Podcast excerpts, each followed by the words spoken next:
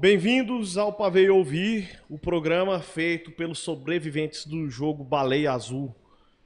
Lembrando que esse programa é um oferecimento de Big Green Vegan, Capela Rangos Ibiritas e Cervejaria Bioma, a melhor da galáxia. Lava Jato 2M, Fotomark. Foda-se, vai tomar no cu.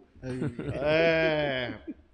Por que, que eu tô falando melhor da galáxia? Porque é mesmo, é a melhor da galáxia.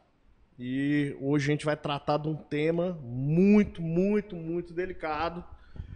Uh, que a galera conspiracionista, né, adora. E assim, a gente vai falar até de certas anomalias. E não é o Júlio. E não é o Júlio. Uh, com, fazendo a bancada então aqui, eu, Lucas Pavel, Maurílio, o senhor Barriga, que voltou. É, o ET de Varginha, apareça!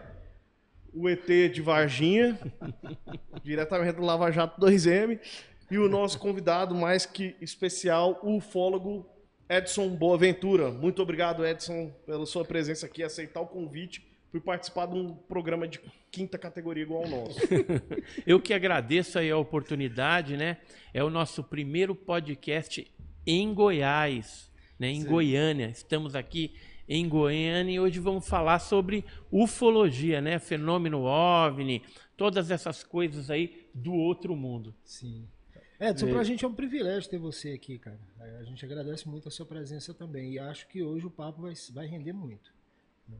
Isso aí, veio diretamente de São Paulo, de um tic-tac. Né? Ele estacionou o tic-tac dele ali no estacionamento. e como é que a gente vai começar hoje? Começa Cara, aí. acho que a gente pode começar do mesmo jeito, assim, para antes de é, tudo, né? Conferir antes de tudo quem é o Edson, qual a história dele, é, o que ele fez para poder se interessar por esse assunto, como é que ele chega a esse ponto, né? Conta um pouco Olha, da sua história pessoal para a gente. Edson. Vamos contar então.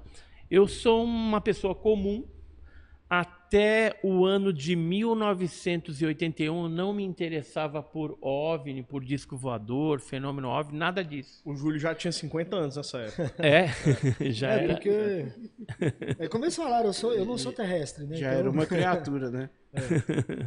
E, e aí em 81, o que, que aconteceu comigo, né?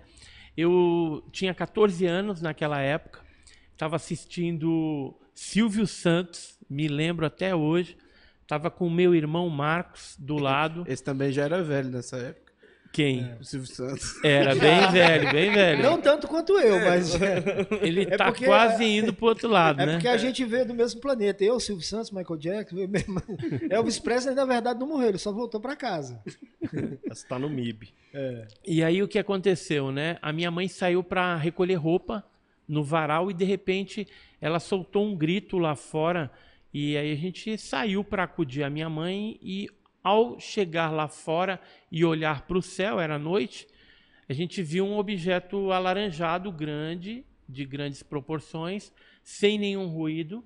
Isso era e que, soltando, que cidade? Que... É, Guarujá, no Guarujá. Guarujá, no litoral paulista. Uhum. E aí esse objeto soltava objetos menores por baixo dele. É, a cada dois saíam de baixo iam para uma determinada é, posição do céu. Alguns iam em direção ao bairro de Vicente Carvalho, outros foram para a Serra, outros foram para Santos. E você morava praia. em apartamento? Não, morava numa edícula, numa casa, né? Num, num, que a casa fica nos fundos. Uhum. Tanto é a gente começou o avistamento no fundo, né? Saindo da edícula e fomos acompanhando pelo quintal até a porta de casa, onde tinha vários vizinhos apontando para cima e observando o mesmo fenômeno. Até ali, a gente olhando a, aquele objeto, eu fiquei imaginando. Balão não é. é. Cometa, esse tipo de coisa não tem nada a ver. Não era um avião, um objeto voador convencional. Não sabia o que, que era aquele fenômeno. É, eu contei, né, que eu tenho mania de ficar contando as coisas do momento que eu comecei a observar o fenômeno, eu contei 16 objetos que saíram por baixo dele. É, antes eu não sei, pode ser que tenha saído até mais. Quando ele já estava se posicionando sobre a cidade de Santos, lá no litoral paulista, ele aumentou a intensidade do brilho por umas três vezes. Não sei se foi o brilho ou o tamanho talvez ele se aproximando. E aí, depois ele imediatamente voltou ao tamanho original e subiu fazendo um movimento de anzol ascendente, mas numa velocidade tremenda. Foi e desapareceu. A gente voltou para dentro de casa, né? Eu, minha mãe, meu irmão, Isso, meu irmão chorando. Detalhe, os menores já, já, tinham se. Já tinham se dissipado. Cada dois foi para um lugar. Tem um detalhe que eu não contei, que te, eles saíam de dois em dois, né? Então imagina aqui, o objeto grande, saía aqueles dois, e na mesma é, é, velocidade. Sincronizado. Sincronizado e na mesma distância. Só que teve um momento que desceu um e começou a se afastar aqui e o outro não desceu junto. Aí ele parou, voltou um pouco, esperou o outro sair, aí sim, foram piscando, né? Porque esses menores eram vermelhos e pulsantes. E o, o objeto maior não, ele era alaranjado sem uma forma definida, mas bem grande. E aí, é, quando a gente voltou, meu irmão estava chorando, né? Eu perguntei para ele porque que ele estava chorando. Na hora que o objeto aumentou aquela intensidade do brilho, ele, como ele era pequeno, tinha 9 anos de idade, ele achou que era o fim do mundo. Né? Depois ele falou para mim, ah, pensei que estava acabando o mundo. E aí, no dia seguinte, eu já trabalhava no Banco do Brasil como menor aprendiz. Eu cheguei lá e contei para um guarda, aqueles vigilantes da Pires, era o Ledinildo Azevedo Ledo de Melo, mais conhecido como Ledo. Hoje ele mora lá em Pernambuco. E aí eu falei para ele, olha, ontem vimos isso, assim, assim, assim. Aí ele falou, ah, o que você viu foi um OVNI, um objeto voador não identificado. Aí ele falou para mim, vou te apresentar um grupo lá de Sumaré, do interior de São Paulo, que é o Eduardo Mondini e Oswaldo Mondini.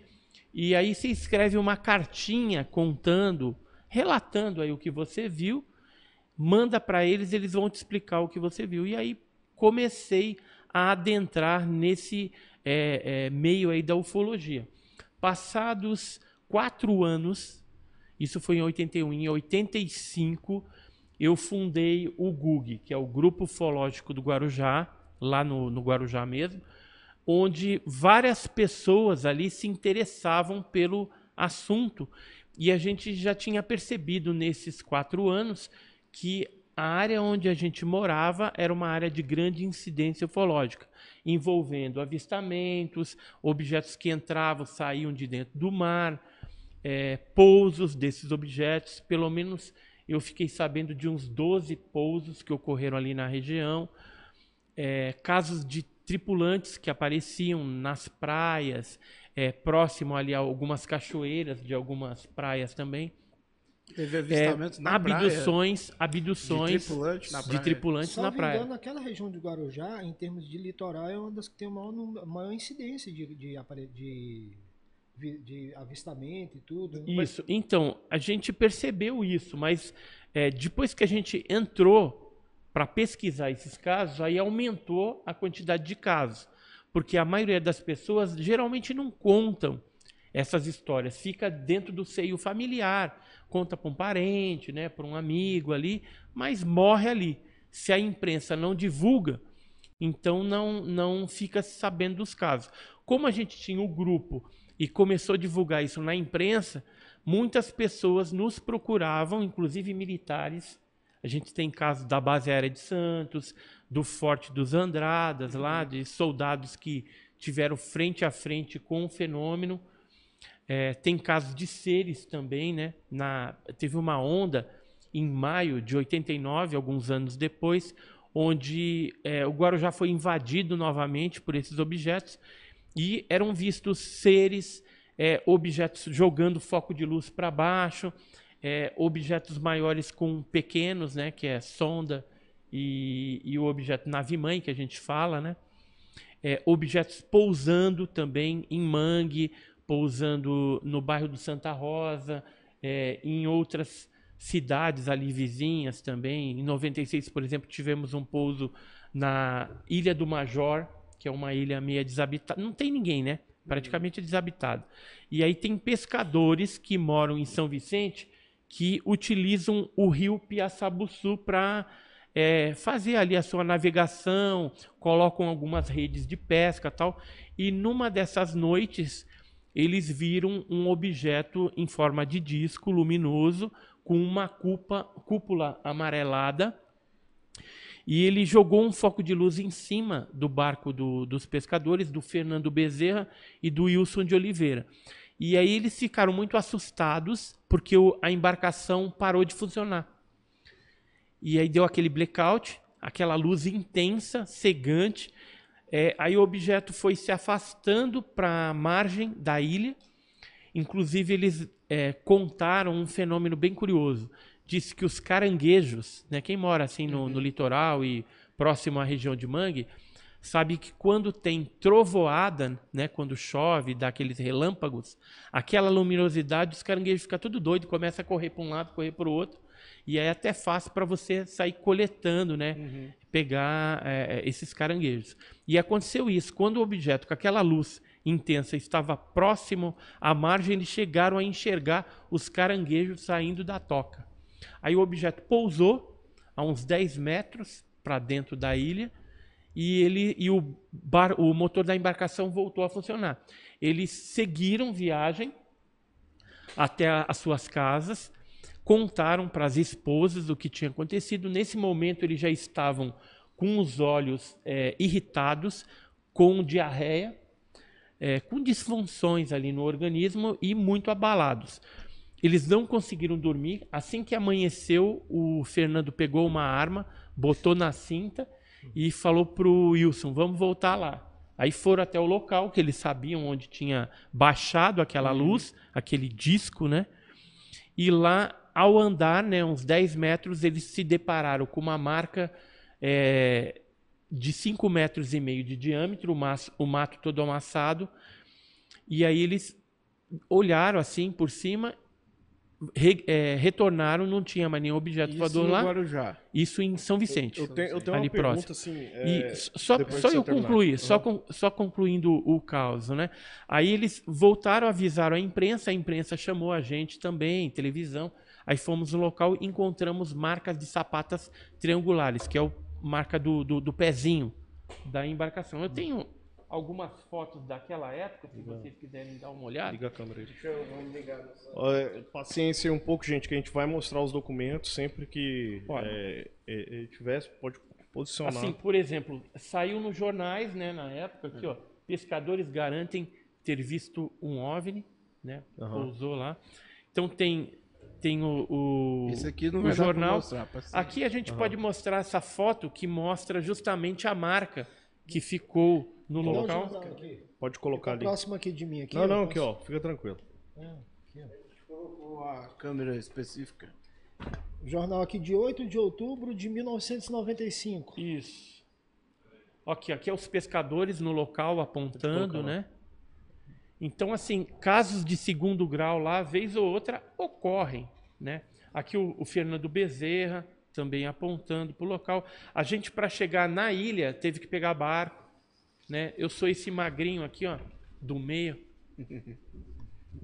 E as marcas das sapatas que foram encontradas depois, retangulares, eram quatro. A gente consegue observar aqui o, o, fenômeno.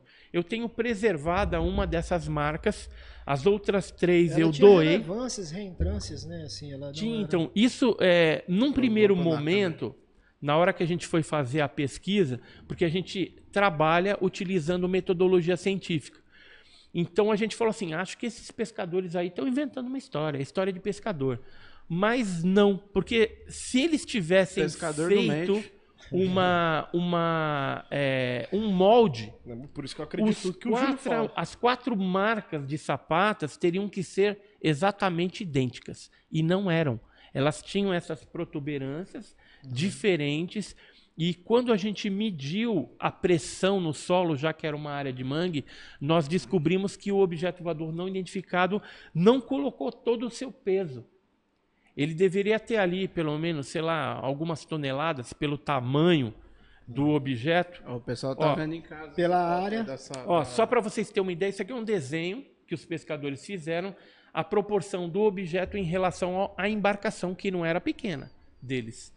E então era um objeto bem grande, deveria ter um toneladas e o, e o ou raio, centenas e o de raio quilos. O diâmetro também entre os, as sapatas, né? É, é, as sapatas estavam é, dispostas naquela marca de 5 metros e meio de diâmetro é. do mato amassado, né? Agora, interessante você falar que desligou o barco, porque saiu recentemente um, uns relatórios lá do, dos Estados Unidos que um desses objetos, acho que foi o Tic Tac mesmo, desligou um porta-avião nuclear. É. Se eu não me engano, acho que ficaram três dias com ele apagado. E, e, tendo essas aparições, depois que o negócio foi embora, que o navio conseguiu ligar novamente. É, tem, tem, uma discussão acerca disso que é o seguinte, que é, qual é o vetor que você utiliza para é, a movimentação de um objeto desse tamanho, né? O que, que você utiliza? Geralmente tem aquela discussão sobre é, é, antigravidade e tudo, mas sim, de onde é produzido isso? Como é produzido isso?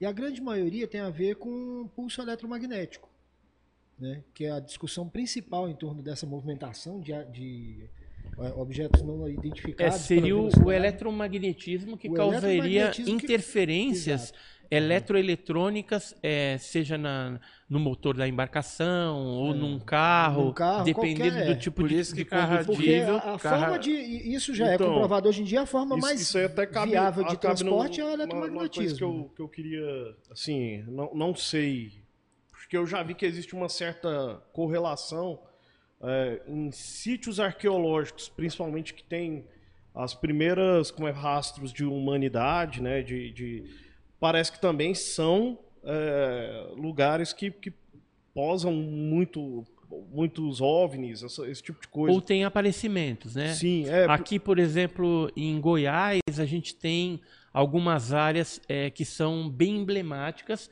no caso de ter já essa pintura rupestre ou petroglifo e também aparições de OVNIs. Eu poderia citar Formosa, uhum. é, Santa Rosa, por exemplo, é, Serranópolis, uhum. né, que tem é, pinturas rupestres e incidência ufológica também. Então pode ter é, é, alguma coisa que traz o interesse desses objetos voadores para essas regiões. Não necessariamente a, a, a existência ali de um povo primitivo naquela região que deixou seus registros. Agora, sem sombra de dúvida, os registros que ficaram nas paredes ali da, das cavernas ou nos tetos das cavernas é, nos reportam a fenômenos é, é, vistos por esses primitivos que poderiam ser um fenômeno ufológico ou um fenômeno espiritual ou mesmo astronômico, é. né? um, um cometa, alguma coisa passando. Agora, tem algumas coisas que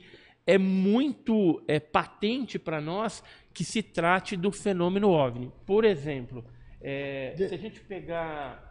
Eu tenho aqui duas fotos. É, só para complementar o que você está falando aí, você pega, por exemplo, um, um, uma atração turística, né, um ponto turístico pouco, pouco valorizado no Brasil, que é a Pedra do Ingá.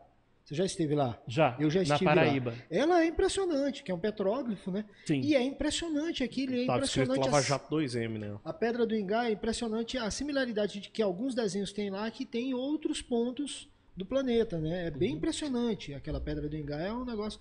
Aí, entrando nessa discussão, vem uma outra pergunta, né? Eram os deuses astronautas? Então, é, é entrando, falar, porque, entrando assim... dentro desse assunto, né? Em Goiás, aí que a gente tem essas coisas. No mundo todo, a gente tem também outras evidências também da presença no passado da humanidade é, desse fenômeno OVNI, o que a gente chama de UFO-arqueologia. Então, o, o que, que acontece? Lá, às vezes, aparecem formas de objetos que aparentemente estão voando que lembram os discos voadores. Agora, o que chama mais atenção são os tripulantes. Às vezes você vai encontrar em petroglifo e, e, e em pintura rupestre seres com capacete, com antena nos capacetes. Na então, é, lembra que eu estava falando aqui do, do de São Vicente? Uhum. Então, aquele caso do pouso, ele não parou aí. A gente conseguiu depois uma terceira testemunha que é o senhor é, Márcio dos Santos, e alguns minutos antes, né, porque o, o, caso aconteceu às 22 horas e 30, quando ele pousou, mas às 22 e 10, próximo daquele local, foi visto num colégio no bairro Japuí, em São Vicente, pelo Márcio dos Santos, uma nave que lembra muito aquele desenho é, que eles é fizeram e tinha uma criatura.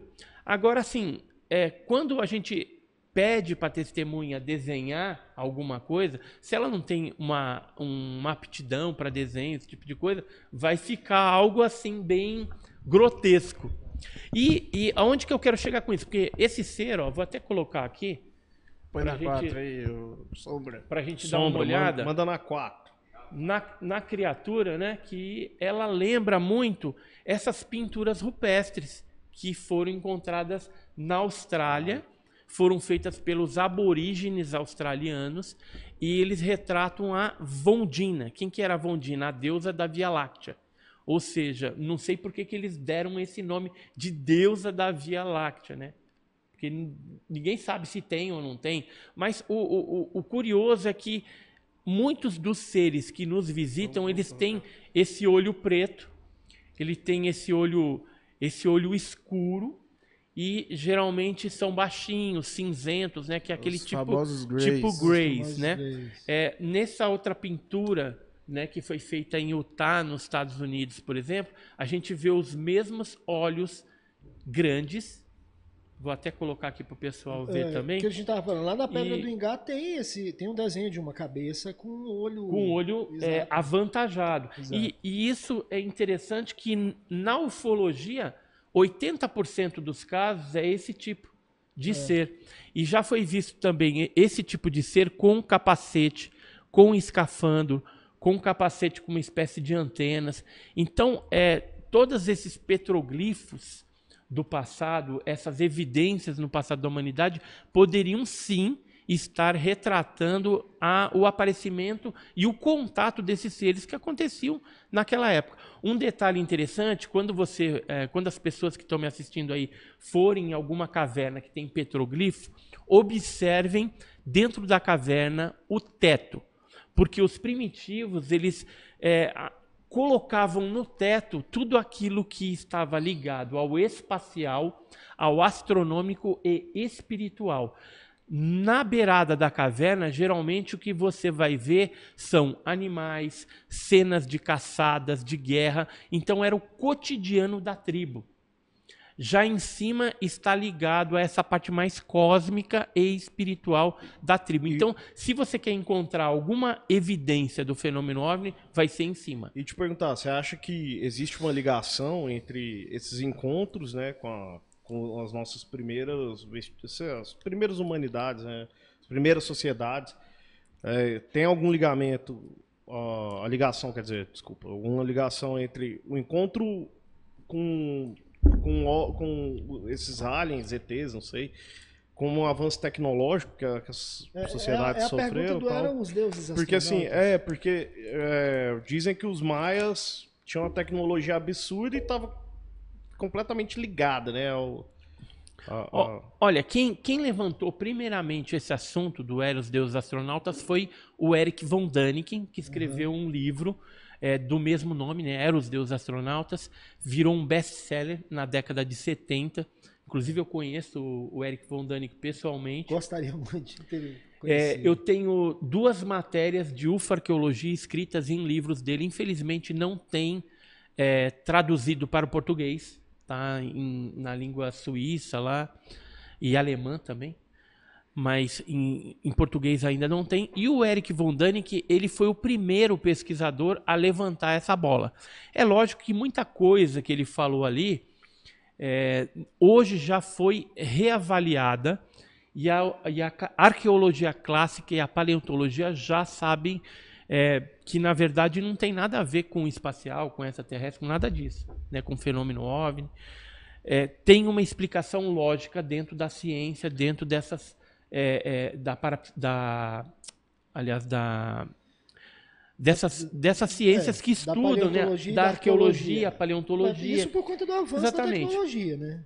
Mas é, tem algumas coisas que o Eric von Däniken levantou nos seus livros e também em vídeos, né, que ele chegou a fazer um, um filme, que até hoje permanecem enigmáticas. Então a gente tem, por exemplo, civilização dos maias, os incas, é, é, a gente tem os astecas né, na América pré-colombiana, Temos aí os Dogons na África. É uma história tão difícil é... de, de, de, ser estudada, porque assim, minha mãe é professora de história e ela foca muito em América pré-colombiana. Ela fala assim, o, o fato dos espanhóis ter dizimado tudo tudo é muito difícil de estudar a América pré-colombiana. É, então não, se não perdeu, acabou se é. perdendo é, a, o fio da meada do que de fato aconteceu. Mas aí eu te falo que, por exemplo, é, nessas duas civilizações, os incas, maia, não, as três, incas, maias, astecas, a gente tem deuses, deuses entre aspas aí, que é, tem o deus Cuculcã, tem o deus Quetzalcoatl, que eles são o deus serpente emplumada, ou seja, era como se fosse um deus cobra ou jaguar, às vezes, que voava. E isso poderia ser simbolicamente você tipificar algum objeto ou algum deus desse tipo. É, em Tulum, eu estive visitando ali no, no que é a civilização maia, Tulum, né, ali em Cancún, México. E lá tem o deus abelha. Também é interessante que ele tem asa, voa. A gente viu lá no templo de Tulum. Minha esposa está aqui também. E ela estava junto. A gente observou esses afrescos. Né? Então tem algumas coisas da América pré-colombiana que realmente deixam aí os arqueólogos é, com a pulga atrás da orelha. E como eles não querem é, reformular a história, deixa quieto. É melhor deixar na prateleira isso e não mexer com isso. Porque a gente precisa, inicialmente, para mudar toda a história e realmente reconhecer a presença desses seres, do fenômeno OVNI no passado da humanidade, é, é, a partir do momento que alguma potência é, tenha a hombridade, a coragem de vir a público e falar: olha, a vida extraterrestre existe, os OVNIs estão aí e ponto final. E isso eu acredito que em algum momento vai ocorrer. E se os Estados Unidos perceberem que os americanos, aliás, que os russos ou os chineses é, tiverem de repente uma intenção que seja de divulgar para o mundo todo a existência definitiva de uma civilização extraterrestre, os americanos não vão deixar isso acontecer. Eles vão querer sair na frente, como aconteceu na Guerra Fria no passado que os americanos chegaram, né? Será que chegaram a corrida mesmo espacial. a corrida espacial? Será que eles pisaram realmente na Lua? Foram os primeiros ou aquilo foi uma encenação? Eu tenho minhas dúvidas. Se a primeira é, é, é, iniciativa norte-americana foi realmente uma ida à Lua ou se foi uma produção de cinema ali, né? Mas, mas que já foi à Lua, você crê? Sim, depois foi, eles foram. Depois eles foram. Só não se sabe se foi aquela primeira. É, a primeira eu acredito que não, porque assim, os russos estavam muito adiantados. Sim. E eles já tinham colocado a cadelinha laica no é, espaço. já Sputnik, né? Já tinha dado uma volta. Mulher. Então ia acontecer e seriam os russos. E os americanos, por serem patriotas, né, e não admitirem, querem ser sempre os primeiros em tudo, eles é, deram um jeitinho lá.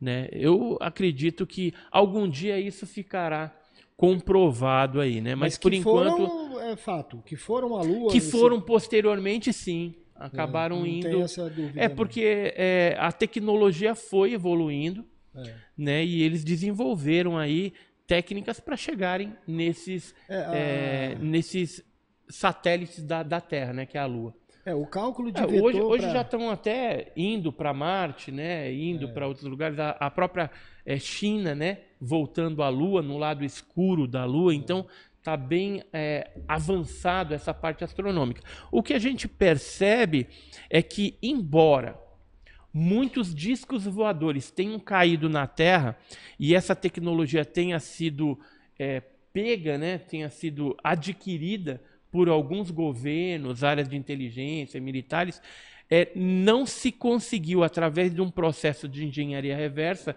pelo menos colocar a parte espacial num patamar superior. Se a gente vê o que era usado na década de 60, 70, é o que continua sendo usado com pequenas uhum alterações. Agora, quando a gente olha a tecnologia de outras áreas, é, a gente percebe que houve um avanço sim, e é um avanço que não parece ser algo normal, parece que foi um, um salto quantitativo Isso. e que pode ter sido adquirido através dessas tecnologias que hoje está mais que escancarado que os americanos têm aí pedaço de OVNIs uhum.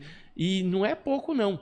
Recentemente a gente teve um, uma declaração do Gary Nolan, que é um, um, um cientista da Universidade de Stanford, e o que, que ele falou? Que ele teve posse de mais de 10 pedaços de OVNIs e, e ele teria estudado isso, inclusive é, analisado a estrutura isotópica desse material, sendo que inclusive ele analisou uma, um dos fragmentos do OVNI que explodiu na Praia das Toninhas em Ubatuba, só, no interior um de São Paulo. A gente não está aqui online? Tá, tá. É, teve, é, que a internet oscilou, pessoal. É. Só um...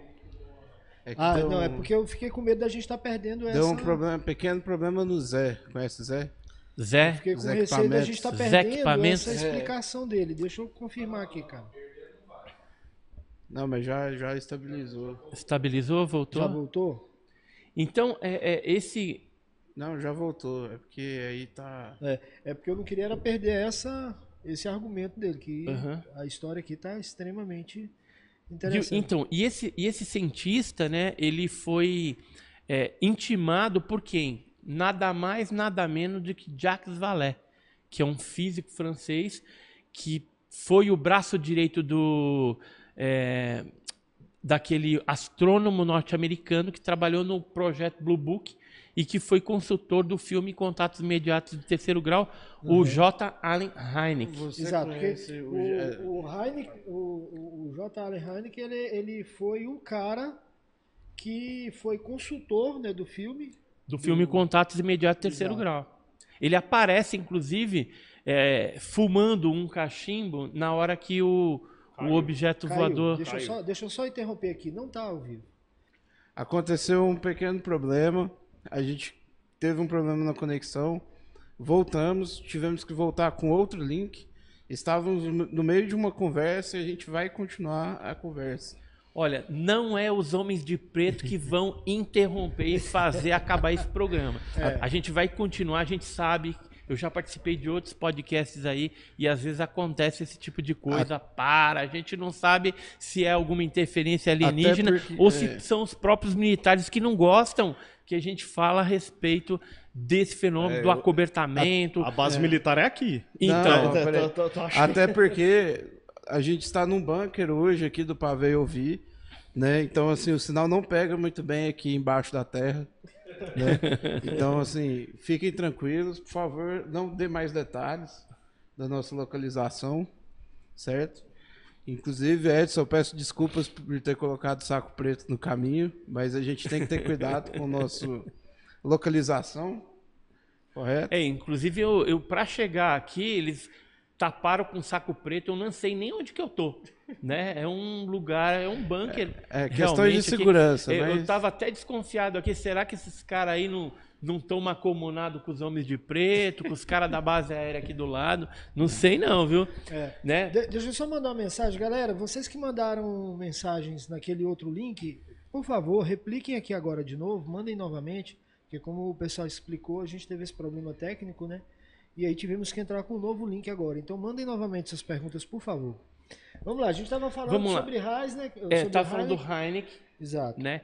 O, o, sempre bota esse S aí o, onde não O astrônomo J. Allen Hynek, ele é um astrônomo que participou do projeto Blue Book, né, projeto Livro Azul, e ele teve como braço direito, durante essa atuação dele, o Jacques Vallée, que era um físico francês. Deixa eu te interromper, você conhece Jacques Vallée? Não, eu conheço o Jean-Michel Jarret. Eu também conheço, hein? Ele toca bem, hein? Não, isso não conheço, não, mas falando sério, não, conhece história. Eu falei Jacques que Vallée, se eu não me engano. É esse aqui, ó. Esse aqui é o Jacques ele, Vallée. Ele trabalhava no. Pra, eu não lembro se era exército aeronáutico. Ele era, ele era um nerd, programava e ele trabalhava no monitoramento do espaço aéreo americano. Hum. Né? E aí, se eu não ele, me engano... Ele trabalhou na NASA como consultor e também no Bigelow Aerospace, que é, é. do Robert Bigelow, que é um bilionário. É. E, inclusive, ele é, é ganhou somas bilionárias do Pentágono norte-americano para criar um local para armazenamento de metamateriais e ultramateriais advindos de quedas de OVNIs. E, além disso, ele testou alguns elementos desses. Tudo isso está descrito na revista OVNI Pesquisa, número 9, onde... Pode, coloca um, aqui o pessoal ver. Ó. Onde um... Essa aqui é a OVNI Pesquisa, número 9, ó, só para vocês terem uma ideia. Aí. Sombra. Sombra é mais perto. Deu para ver aí? Mais rápido Deixa eu só pegar ela aqui, porque eu, eu vou precisar aqui para abrir. Tem um pesquisador chamado Antônio Bagraglia. Aqui, ó. Antônio Bagraglia. E ele, o que, que ele fez? Ele solicitou. Deixa eu achar aqui. Aqui, ó. Anthony ba Bragaglia, ele requisitou informações oficiais para a Agência de Inteligência de Defesa norte-americana, DIA, e o que, que ele queria saber? Ele queria documentos do envolvimento do Robert Bigelow, do Bigelow Aerospace, e falando a respeito desse negócio dos OVNIs. E o que, que ele conseguiu? Conseguiu um documento é, no dia 26 de dezembro. Aliás, dia 26 de dezembro de 2007, ele requisitou. Aí ele recebeu esses documentos é, do FOIA, Lei de Liberdade de Informação, e nesses documentos falava justamente isso que eu estou falando para vocês, da criação desse local para abrigar esses elementos e tudo mais. Agora, por que, que a gente está falando do Jacques Vallée? Que eu estava falando de metamateriais. Né?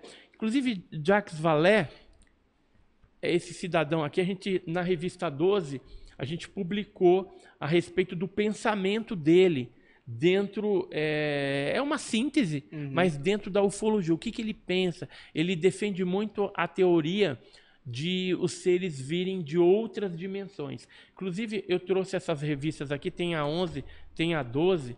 Aí depois vocês sorteiam ou ah, pode ficar aí para vocês também. O Maurílio vai pegar todas por ele. Eu já Não, tenho, meu cara. É. Inclusive, eu vou pegar, isso é fato. É, Bom, para você ô, ó, que a gente vai sortear. É. Ô, Edson, deixa eu entrar numa e, pergunta. Mas, antes, deixa mas... eu só finalizar do, uhum. do Jacques Vallée. E aí ele, ele era um cara que programava o sistema de monitoramento da órbita da Terra. Nessa época não tinha lançamento de satélite ainda. E, e aí, e se eu tiver errado, você me corrige. Eu, eu sou bom para inventar uhum. as coisas. Com certeza. e aí, o Jacques Vallée... Para assim, cobrar aluguel. Se você faz um lançamento na órbita da Terra, ela entra na, numa determinada rotação. Hum. Não sei fisicamente como é que é, mas é tipo a gravidade. Cai para baixo. Hum. E aí é. ele detectou um Cai objeto. Não, é, mas é exatamente isso. É, só um detalhe. É, quando você está no espaço, por exemplo, você está na Estação Espacial Internacional, só para o pessoal entender. É, não é que você não tenha o efeito da gravidade sobre o seu corpo, é porque você está em queda.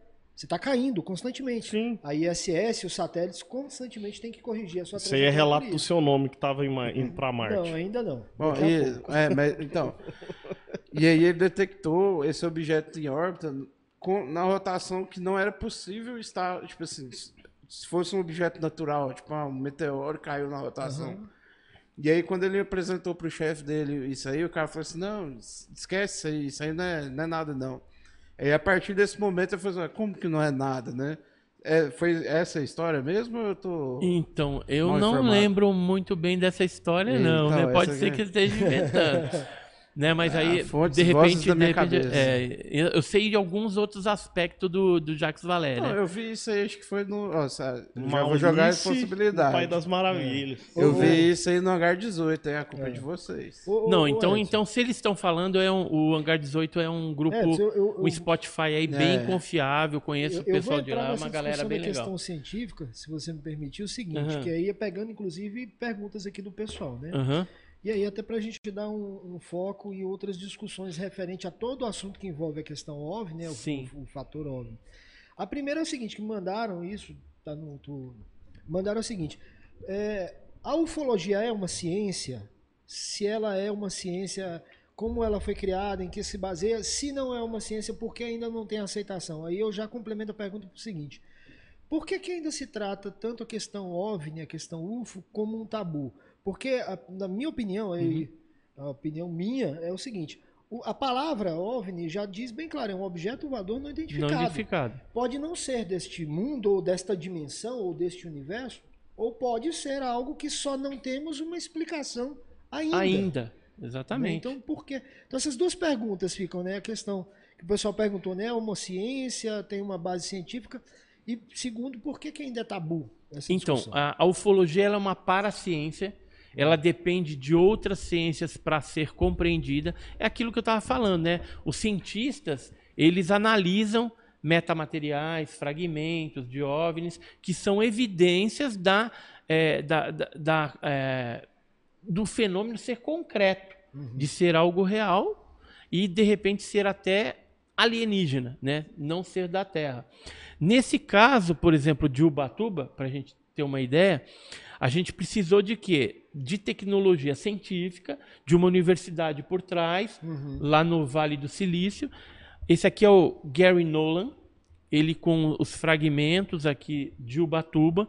E o interessante dessa história toda é que os fragmentos eles vieram de um museu, que é o Museu OVNI lá na Argentina. Eu vou até colocar aqui para o pessoal dar uma olhada.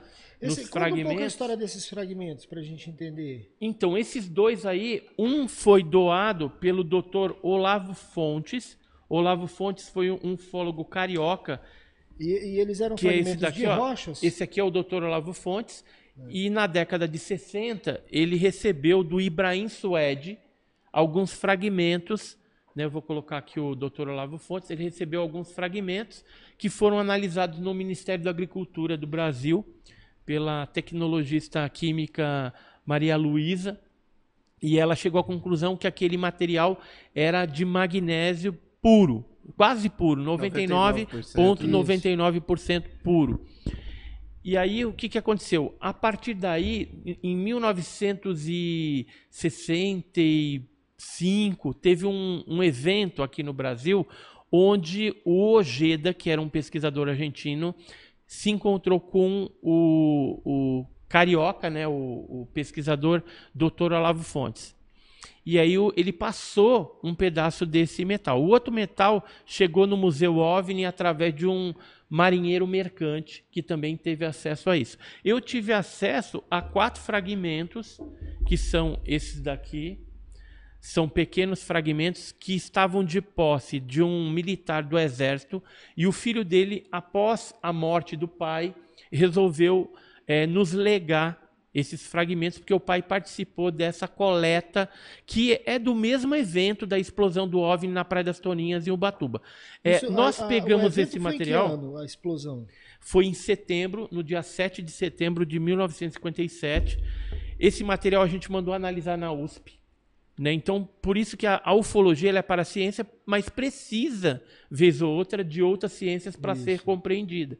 É, não só da parte é, técnica, né, é, para você saber química, né, que é o, esse caso aqui, mas às vezes precisa da física, da geografia, da história, né, da biologia, né, quando você faz alguma análise ali biológica, como foi o caso lá do, da criatura de Varginha. E nesse exame aqui desse metamaterial, deu 99,3% é, é, puro, né? De magnésio puro. Agora, e, e isso daqui. Aí, você deve saber também.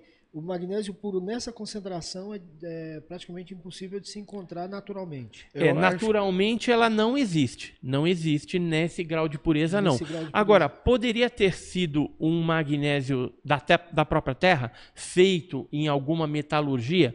Naquela época não tinha tinha apenas seis casas de pescadores, vez ou outra chegava algum turista uhum. ali. Então, é, não tem naquela localidade uma metalurgia tão avançada que pudesse fazer isso e, em 1957. E a possibilidade, eu estou aqui agindo uhum. como questionador, né? a possibilidade de ser um bólido que caiu. Um então, eu ia chegar, eu ia chegar nessa parte. Era o, o, o momento seguinte. Nós fizemos é, a consulta de dois especialistas em meteoritos.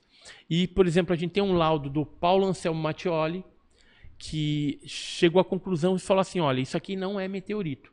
Porque meteoritos que já caíram na Terra que tem magnésio, tem no máximo 26%. Nunca teria uma, uma composição de 99,9, 99,3. Mas isso e, é baseado e a nos característica, que já caíram. Sim. E a característica de um bólido, de um meteorito, de um meteoro, um siderito, no caso, Exato. porque é, é, metálico, ela teria que ter é, combinado esse magnésio é, com, com estanciodita, com farrigintonita, com níquel, com ferro, com alguns outros tipos de metais que, nesse caso, não estavam presentes. E existem algumas formações é, físicas do meteorito que não estão presentes nessas amostras do OVNI que explodiu em Ubatuba. Então, definitivamente também não é um meteorito. Mas o que é mais surpreendente, em 2021, o Gary Nolan fez a análise desse material uma análise isotópica e descobriu que os isótopos constantes na amostra do objeto voador de Ubatuba, elas é, tem uma diferença de 30% em relação à amostra de isótopos no magnésio terrestre. Uhum. Ou seja, o que quer que seja isso, que ele está chamando já de ultramaterial, ele ou não é procedente da Terra, ele é alienígena realmente, uhum. é de fora, ou porque ele fala assim, Hoje, na atualidade, nós conseguiríamos mexer nos isótopos de um magnésio e ter uma amostra desse tipo? Sim, ele falou. Hoje a tecnologia está avançada né, nos dias atuais, não em 57, para fazer isso. Só que é uma técnica extremamente cara. E, e não teria por que fazer algo desse tipo. O magnésio ele é usado para quê? Por exemplo, o que a gente usa o então, magnésio Então, o magnésio ele é um, um elemento extremamente duro e é, leve. Então, para uma liga, é, para fazer de repente alguma estrutura de uma espaçonave, seria algo interessante. O único problema é que ele é extremamente explosivo. Hum. Né, usado até em fogos de artifício Às e tal. Por isso que caiu Só essa nave, né? Talvez isso o Gary Nolan fala. Talvez, talvez essa mudança nos isótopos seja justamente para propiciar algo que não fosse tão explosivo. Talvez essa mexida nos isótopos, inclusive ele está cheio de ideia já de mexer com outras coisas e criar outros ultramateriais para serem utilizados em tecnologias terrestres aí para de certa forma colocar aqui, é. o país dele, né, os, hum, os norte-americanos num avanço tecnológico Deixa eu botar superior. Um atrás da orelha aqui que é o seguinte. Agora, o, cê, o magnésio ele é explosivo na nossa atmosfera. Sim. A, Aí quem me garante, por exemplo, que se isso é, por exemplo, parte né, de um objeto extraterrestre, de onde ele veio, ele, a atmosfera tinha a mesma composição? Então, não dá para saber, né? Pois é. Então. Se a, se, quem me garante que. Porque, por exemplo, eu tenho uma crença, eu acredito que existe vida fora da Terra, sim. Vida fora da Terra, isso é inevitável. Se ela é microbiana, se ela é ultra inteligente, é uma outra discussão. Ah, é outra... Né? Mas quem me garante também que qualquer tipo de vida que exista fora da Terra é baseada em carbono? E, e Júlio, complementando seu, sua pergunta se ufologia é ciência, óbvio que não, hoje não. Mas o que eu vejo é. O que eu vejo muito por parte de cientistas Vou e de pessoas aqui, que são da área de exatas é uma negação que eu acho até meio burra, né? Assim, você chega, por exemplo, você chega, cara, com tanto documento, com tanto de evidência, e eu, os caras não se dão o trabalho de ver.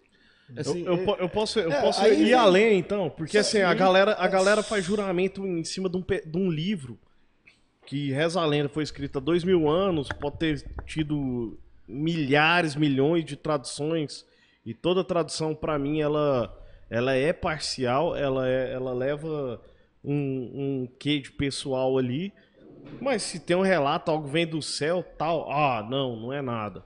Ou é loucura, ou é, sabe, é, é esquizofrenia. Agora, o, o ponto. Aí vem a, a, segunda pergunta que eu fiz, né? Da questão da, do, do, do, do porquê tanto preconceito e do porquê tanta dificuldade de se tratar a questão Então, por quê? Porque como é para a ciência ainda, fica com uma certa dificuldade de se reproduzir o fenômeno. O fenômeno ele já existe de que forma? Em forma de fragmentos de naves que foram capturadas, ou corpos mesmo, é, não biológicos ou, ou biológicos que sejam diferentes. Né? Porque tem certas criaturas que não, não têm uma biologia como a nossa, são robôs, que também já foram é, capturados. Tem os implantes, que às vezes são extraídos das testemunhas também. É, os implantes geralmente é nas abduções. Eles colocam é, nas narinas ou em outras partes do corpo. Né? Lembra até o, o, exame de Covid aqui, vou até colocar Isso aqui. Isso é um desenho de algum relato? Ou é, um... É, um, um desenho de um relato de um caso que efetivamente ocorreu. E aqui a gente tem uma chapa de raio-x que tem um desses implantes na mão da pessoa né? e alguns outros que foram extraídos através de é, cirurgia pelo Dr. Roger Carleir e pelo Darren Sims, que ainda é vivo. O Dr. Roger já faleceu. Aqui é um, um, um monte desses implantes que foram retirados também. Agora, a maioria das análises químicas desses materiais. Quando ele é metálico, um raio-x detecta. Quando é biológico, tem que ser ultrassonografia. Mas quando ele é retirado e passa por uma análise química, geralmente se trata de elementos da tabela periódica, alumínio, mas num alto grau de pureza, ou magnésio, ou algum outro tipo de elemento, mas sempre num alto grau de coisa. E por que, eh, no caso de Ubatuba, é magnésio? Né? Porque magnésio é uma coisa terrestre. A gente fica imaginando que, ah, por ser algo do fenômeno OVNI, talvez alienígena, talvez extraterrestre, teria que ser diferente. Não. Porque o universo ele é composto dos mesmos elementos químicos, o mesmo ferro que está num, num bólido, que está num siderito, é o ferro que corre nas nossas veias aqui, é. ou que a gente é, é, absorve do feijão. É poeira é. cósmica. Né? Não, do na feijão. verdade, assim, o átomo de ferro que está na minha veia agora, na sua, ela, ele existe porque uma estrela morreu.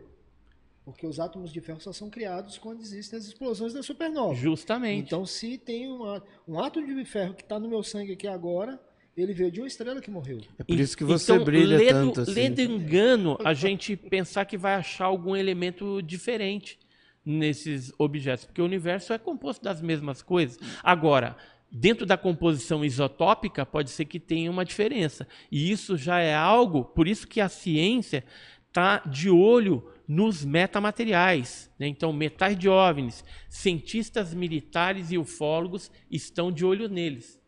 Eles estão seria, de olho nos seria algo que, a- que não é detectado ao nosso olho humano te- também? Teria esse tipo de. É, a análise isotópica ela é muito pequenininha, porque ela vai na, na, na, Não, na- na análise do átomo do, no- do vezes, negócio. matérias assim, vamos dizer assim, que é- sejam, pode ser grandes, tudo, mas e ainda assim invisíveis ao olho, ao olho humano. Né? Outro tipo de matéria que a gente desconhece. Não, pode ser que encontre alguma coisa que ainda não foi classificada. É, posso dar uma, só um, um adendo sobre essa discussão? Por exemplo, tem, Lava tem Jato um, 2, hein, Emílio? tem um, um astrofísico chamado Michi- Michio Kaku, né? Aquele Mikio Kaku. Mikio Kaku.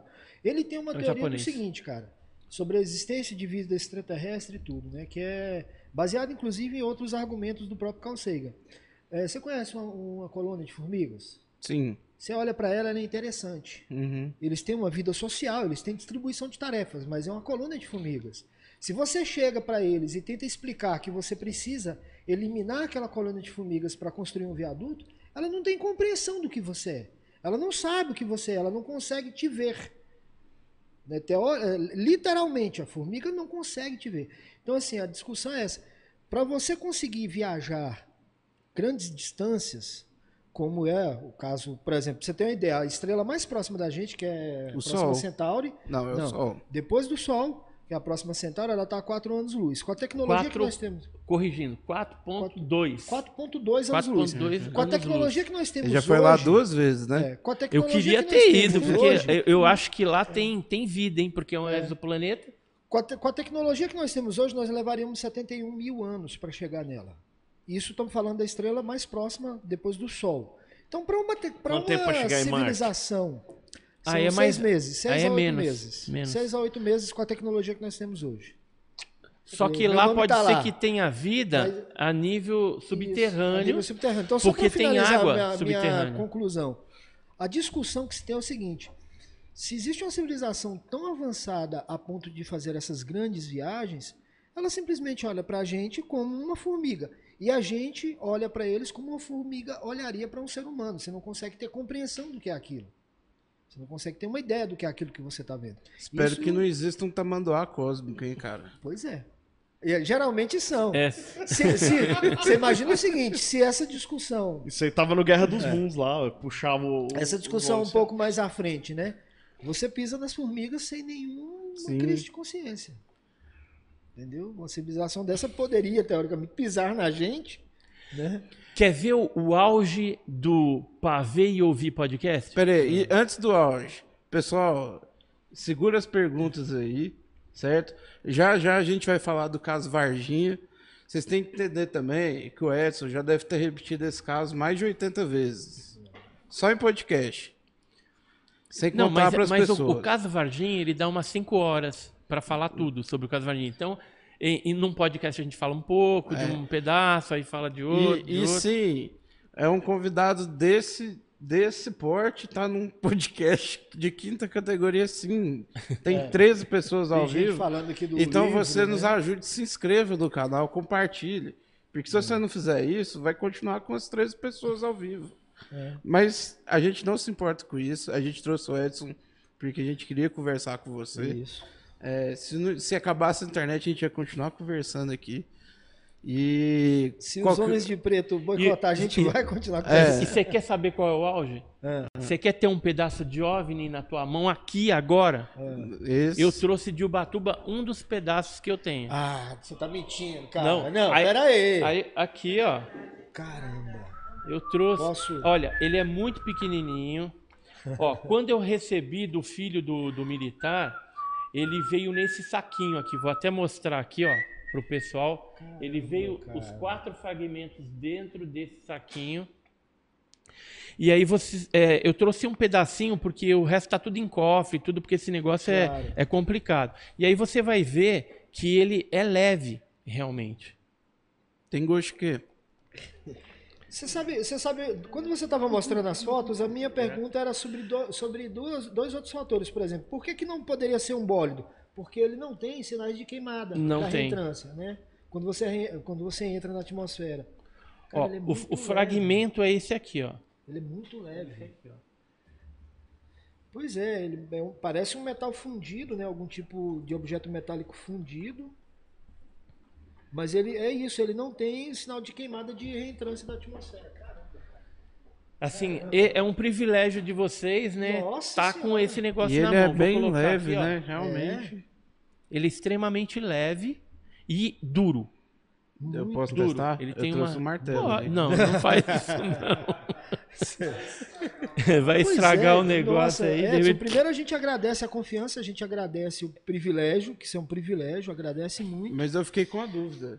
Como é que você passa na cabine da polícia no aeroporto com esse papelzinho aí? Então, eu passei dentro do meu colete, coloquei dentro do, do- da coisa e foi. Mas o magnésio eu acho que ele não é pego no detector. Eu acho que não pega, ver, porque ó. não, não, não é um É um metal. Se pedal fosse tão ferro. exatamente, ele não é um metal ferroso, ele não pega no, no detector. Mas é um metal. Aí- E é leve, né? Você percebe que ele é Aí levinho. vamos Mas ele parece- antes, que a gente tava falando o seguinte, o porquê... E, e- da- e eu trouxe outra coisa alienígena pra vocês aqui. Nossa, eu achei Outra que era, coisa. eu era o único. Não, tem uma coisa aqui muito legal para, para adoçar essa, Nossa, cara, essa deixa- conversa. ele- Hã? Mostra a caixinha ali. o- Ah, vou mostrar pro pessoal ali, tentar colocar na, na câmera ali. Vamos ver se, É. se dá, né? Vamos ver aqui, ó. Caramba, cara, que privilégio, Edson. A Dá gente fica pegar aí, muito... Aqui, ó. A gente... Vira ao contrário, é. vira no branco aí, ó. ó. É.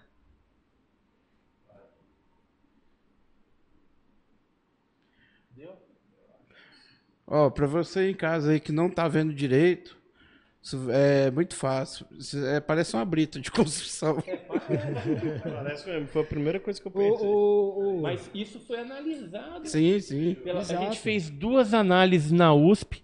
Uma que foi estrutural, aliás, é quantitativa e outra análise é, quantitativa. Uma era para saber se realmente era magnésio, porque a gente não tinha certeza se o cara estava com alguma brincadeira com a gente, o filho do militar ou não. Isso Mas aí... como ele deu o teor de 99,3% e já haviam outras análises anteriores, uma feita no Ministério da Agricultura, outra na NASA, outra na Universidade aí, de, da França é, e tudo qual, mais. Qual o outro então, aí que você trouxe extraterrestre? Então, esse, esse é para ah, adoçar... só um detalhe aqui para ficar bem claro. Gente, quando você fala assim, ah, era o material extraterrestre, quer dizer que não é da Terra. Não quer dizer obrigatoriamente que foi um disco voador que explodiu. Não, esse aqui é, é do isso OVNI. É isso aqui é um pedaço de OVNI. Exato, é o que eu tô Por quê? Porque um tem OVNI. as testemunhas que alegam que viram esse negócio explodindo. É. Não, mas porque, as, como eu te falei, assim, tem um preconceito das pessoas. Quando você fala extraterrestre ou OVNI ou UFO, as pessoas. Agora, quem vai querer o cor-de-rosinha, esse aqui é para adoçar a vida. Nossa. Tem, tem o cor-de-rosa, esse vai ter que botar aqui, ó. o pessoal mas... ver. Tem o cor-de-rosa, o laranja e o verde. Aí, ó. Esse é extraterrestre Esse... para adoçar É, é. Qual que você quer? O verde? É, eu quero o verde, né? O verdinho. É, me dá o rosa. Eu o rosinha. problema. O, Edson, aí a gente continua. Bom que ele já parece radioativo. disso, né? o seguinte, que foi o que a gente falou no início. Por que ainda existe o preconceito e a dificuldade de se tratar? É, a gente discutiu sobre a questão da ciência e continuamos com o assunto. Por que existe a dificuldade de se tratar do assunto, o preconceito de se tratar do assunto, o, é porque ainda se leva isso como um misticismo, assim, quando você fala algo e você não é levado a sério, enfim, né? Qual... Oh, os grandes culpados são a própria ciência, que não apoia esse tipo de assunto, é, os militares né, e alguns governos que acobertam o assunto porque eles. É, por que, que eles acobertam? Porque eles não querem gerar um pânico generalizado em cima do assunto. Vamos supor, Varginha, por exemplo. Varginha houve a morte do Marco Elixerese. E aí, é, se morreu... você divulga que tem uma criatura lá, encostou e não sei o que, e pode levar à morte, ia gerar um pânico ele morreu por que poderia ser de difícil controle. Radiação? Então, não se sabe, era uma bactéria. O Dr. Janine, que a gente entrevistou, que foi o legista do Marco Elixerese, ele falou que ele nunca viu uma bactéria atuar de forma tão agressiva como foi no caso do Xerese. Inclusive, ele já deu uma outra entrevista onde ele abriu um pouco mais. Eu vou ver se eu coloco no ele, canal. A gente tem um canal Enigmas e Mistérios, a, a gente lá? vai publicar em breve isso daí lá Não, também. Vamos, então vamos fazer o seguinte: a história de Varginha ela é meio assim escondida, né? Não é todo mundo que conhece a cronologia da história. Isso. Não, o que a é gente muito vai, divulgado vai é que as meninas viram uma criatura no lote. Isso. Só que se você vai ver a história, você vai ver que acontece dias antes, acontece dias depois. Teve essa morte envolvida, teve é, inclusive depoimento de opera, é, controlador de voo. Teve. Re, revelando que realmente aconteceu. E aí pela quase centésima vez o é, Edson Boaventura vai contar o caso é, Vargia para nós. Tá, só uma coisa mas, aqui. Tem, tem um, um antes, cara que falou aqui, Roberto BJ, pediu para você falar só... sobre o livro UFO também. UFO Crash em UFO Brasil. Crash UFO Brasil. Crash em Brasil, tá. É. Então, UFO Crash em Brasil é um livro do Roger Carleir, e aí eu comento alguma coisa a respeito do contato que o médico norte-americano teve com o médico lá do hospital regional em Varginha e que teria cuidado de uma criatura da lesão é, da, do joelho, que ele teria tido uma fratura exposta no joelho. Mas daqui a pouco a gente conta a uhum. respeito desse, Inclusive... desse caso. Mas voltando lá, os militares é, escondem isso por causa do acobertamento. E não só por causa do pânico, mas também para eles querem deter essa tecnologia para é, usar com fins bélicos, para dominar outra, outras nações. Né? Tem a questão religiosa também em torno do assunto. E a imprensa, ela é terrível. Ela é a que faz mais sensacionalismo e sátira em cima dessa temática OVNI. Embora eu percebo já que isso tem mudado um pouco. Depois do relatório do Pentágono, que foi liberado dia 25 de junho de 2021, o relatório preliminar, e agora parece que já liberaram mais documentos, mais um monte de coisa. É, parece que está tendo vídeos, uma né, moralização do assunto e a imprensa está começando a tratar um pouco diferente isso daí. Então, é, eu, eu, acredito que no, nos nas próximos capítulos da ufologia a gente tenha uma moralização desse assunto aí. É, e outro fator do porquê se esconde é o, a questão de, de ser um, um fato que ele é bem incipiente. Pelo menos é dentro do meio público, assim, as pessoas em comum, não tem tantos detalhes. Por isso que a gente está nessa batalha incansável de divulgar o assunto, de, de trazer ao público esse tipo de informação para, de certa forma, é, preparar esse público para um momento seguinte aí de onde a gente vai tomar cafezinho, ou você vai chamar o próprio ETzinho aqui para estar tá, tá participando do, do pavê e ouvir, entendeu? Se eu, se eu ver um bicho então, desse, eu dou uma Mas vai chegar, cara. cara, vai chegar esse tempo.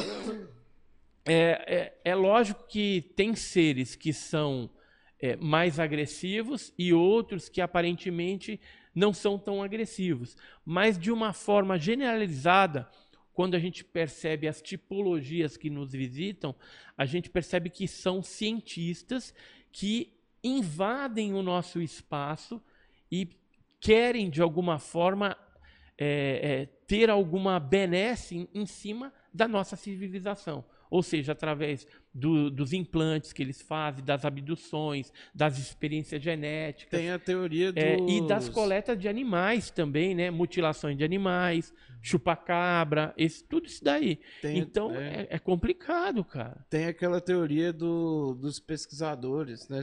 O pessoal pergunta, ah, mas aí os caras vêm aqui para pegar a vaca e ir embora, né? Aí tem um paralelo, uma analogia que o pessoal faz com biólogo, por exemplo, que foi assim que. Cara, não vamos longe, não, vamos pegar aqui no Cerrado as onças, né? Cara, o cara vai lá pro meio do mato, acha uma onça, é, dopa ela, implanta um, um, um rastreador, um localizador, solta, acompanha. Aí agora faz esse paralelo com nós temos as onças. Cara, é, é, mas aí, partindo desse princípio, cara, fica aquela dúvida o seguinte. A Voyager, então, foi uma boa ideia porque a gente mandou nosso endereço. Tem uma discussão que então, eu acho que é do Link Hill também, hum. que ele fala assim: é, talvez o mais importante para a astrofísica, para a astronomia, é o seguinte: fique em silêncio. É o paradoxo de Fermi. É o paradoxo é. de Fermi. O paradoxo é. de Fermi fala isso, sobre as, as três grandes, os três grandes filtros, e fala também sobre isso, né, da possibilidade de que as outras civilizações ficam em silêncio e não entram em contato com a gente também por isso.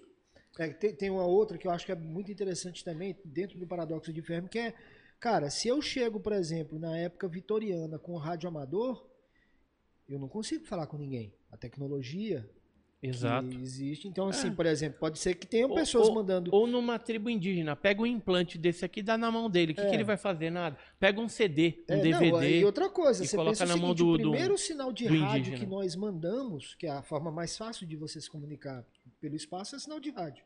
O primeiro sinal de rádio que nós mandamos há 100 nossa, anos né? atrás, nossa nós, forma civilização. De comunicar, é. A nossa forma de comunicar é o rádio, né? Eu, eu que... sempre me perguntei Mas o primeiro isso. sinal de rádio que nós mandamos há 100 anos atrás, ele saiu da Via Láctea há pouco tempo. Ah, da Via Láctea, ele saiu da, do, da nossa área do sistema solar, da interferência do nosso Sol, né, passou pelo cinturão de Kuiper lá e tudo, há pouco tempo. Agora, agora, você imagina esse monte de porcaria que sai daqui na, na, nas vias de rádio, Xuxa, sei lá, um monte de coisa por aí você acha que os caras vão vir aqui escutando ah. um negócio desse e fala, meu, esses caras estão muito evoluídos, vai demorar muito tempo ainda para o ETzinho lá na nave abre ali, sintoniza, tá vendo pra ver e ouvir. Então, eu falo, meu Deus, mas vai demorar muito para isso aqui chegar lá, viu? Vai, é vai isso. Demorar a questão muito. também é essa, né? Dentro do o, o que tá chegando lá é da década de 50, Exato. de 40. O que tá chegando lá agora é o discurso do Hitler. Mas você quer bugar sua mente?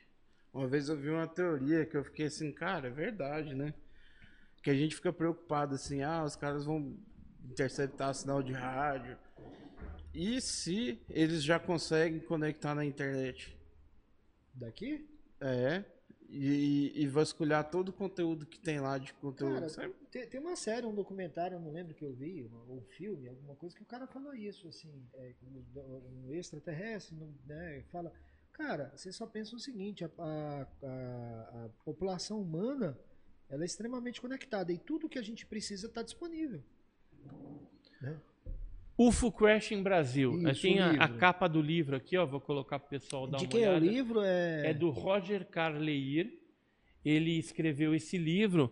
Ele esteve em Varginha, é, conversando com as testemunhas, né, as principais lá, a Liliane, a Kátia, a Valkyria. E, e, elas abriram e um podcast esteve... agora. É, abriram um podcast.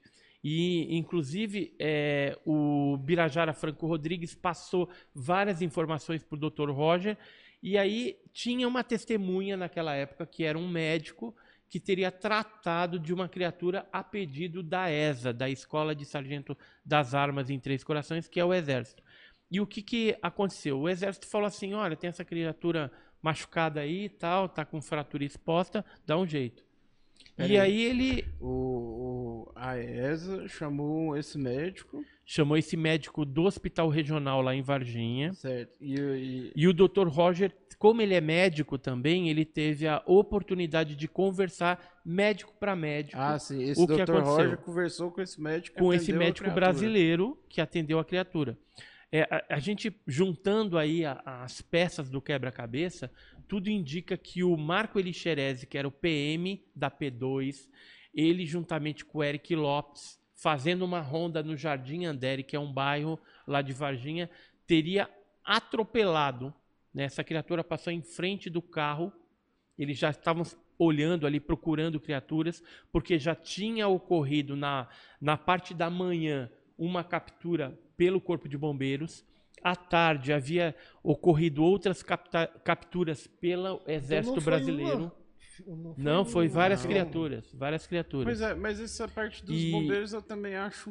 Não bate muito com a história. Né? Porque se você pega a ordem certinha, hum. já se sabe, desde que entrou no espaço aéreo, já teoricamente eu sabia que ia cair ali. Então, certo? mas não, não caiu em Varginha. Não, beleza. Vai que, é, assim, só, já só sabe que vai cair. Até eu não conheço essa história direito. O, o, ele então, já então foi vamos voltar então. queda. Vamos por cronologia. Ele já foi monitorado a entrada e em queda. Sim. É, assim, vamos lá, cronologicamente. Teve o segundo, né? A teoria do, do pessoal que estuda. Deixa eu ver se. Esse aqui é um, o, o Marcos Feres, ele é um ex-controlador de voo ele participou recentemente de um, ou ano passado, né? De um é, uma de uma live num canal aéreo. E o que, que ele falou? Que no dia 20 de janeiro adentrou o espaço aéreo brasileiro um C-17, que é um, uma aeronave da USAF, da Força Aérea Norte-Americana. Essa aeronave é gigantesca, cabe 77 toneladas Seria dentro tipo dela. Hércules, né? Isso, caberia uma nave ali pequena e mais uhum. uns caixãozinhos de ET tranquilamente. E qual que era a rota dessa aeronave da USAF. Ela passou né, pelo, pelo, pelo aeroporto e iria pousar em Campinas. E entrou sem autorização. Né? Isso. Né? Segundo ele, ele disse que não tinha a Voem, que é uma autorização de voo. Tem que ser concedida essa autorização para uma aeronave militar estrangeira com 72 horas. Uhum. Mas o que, que aconteceu de estranho naquele dia, 20 de janeiro de 96? Ele estava ali, viu que a aeronave estava adentrando o espaço aéreo brasileiro, falou: opa, que isso aí? E antes que ele pensasse qualquer coisa, coisa que nunca tinha ocorrido, é, é, ou era raro de ocorrer, o chefe dele entra na operação de monitoração ali e fala: Ó, oh, Marcos, seguinte, tá entrando uma aeronave aí, não tem avô, então, mas é para deixar entrar, depois a gente corre atrás e resolve o esquema. O chefe mandou, vamos fazer. Aí essa aeronave foi para Campinas, pousou em Campinas, lá estava esperando dois helicópteros da Força Aérea Brasileira e que é, pegaram esses militares norte-americanos e o destino desses dois helicópteros militares da FAB, da Força Aérea Brasileira, era Varginha. Isso não é história, isso, isso é documentado. É, é documentado, tá, documentado, documentado. Então, assim, eles já sabiam da nave que tinha caído e das criaturas que estavam sendo capturadas lá. Quem derrubou essa nave ou atingiu ela de alguma forma foi o próprio Estados Unidos com aquele feixe de laser que derruba até satélite no espaço. Aquela tecnologia em 96 já existia, mas era uma tecnologia secreta.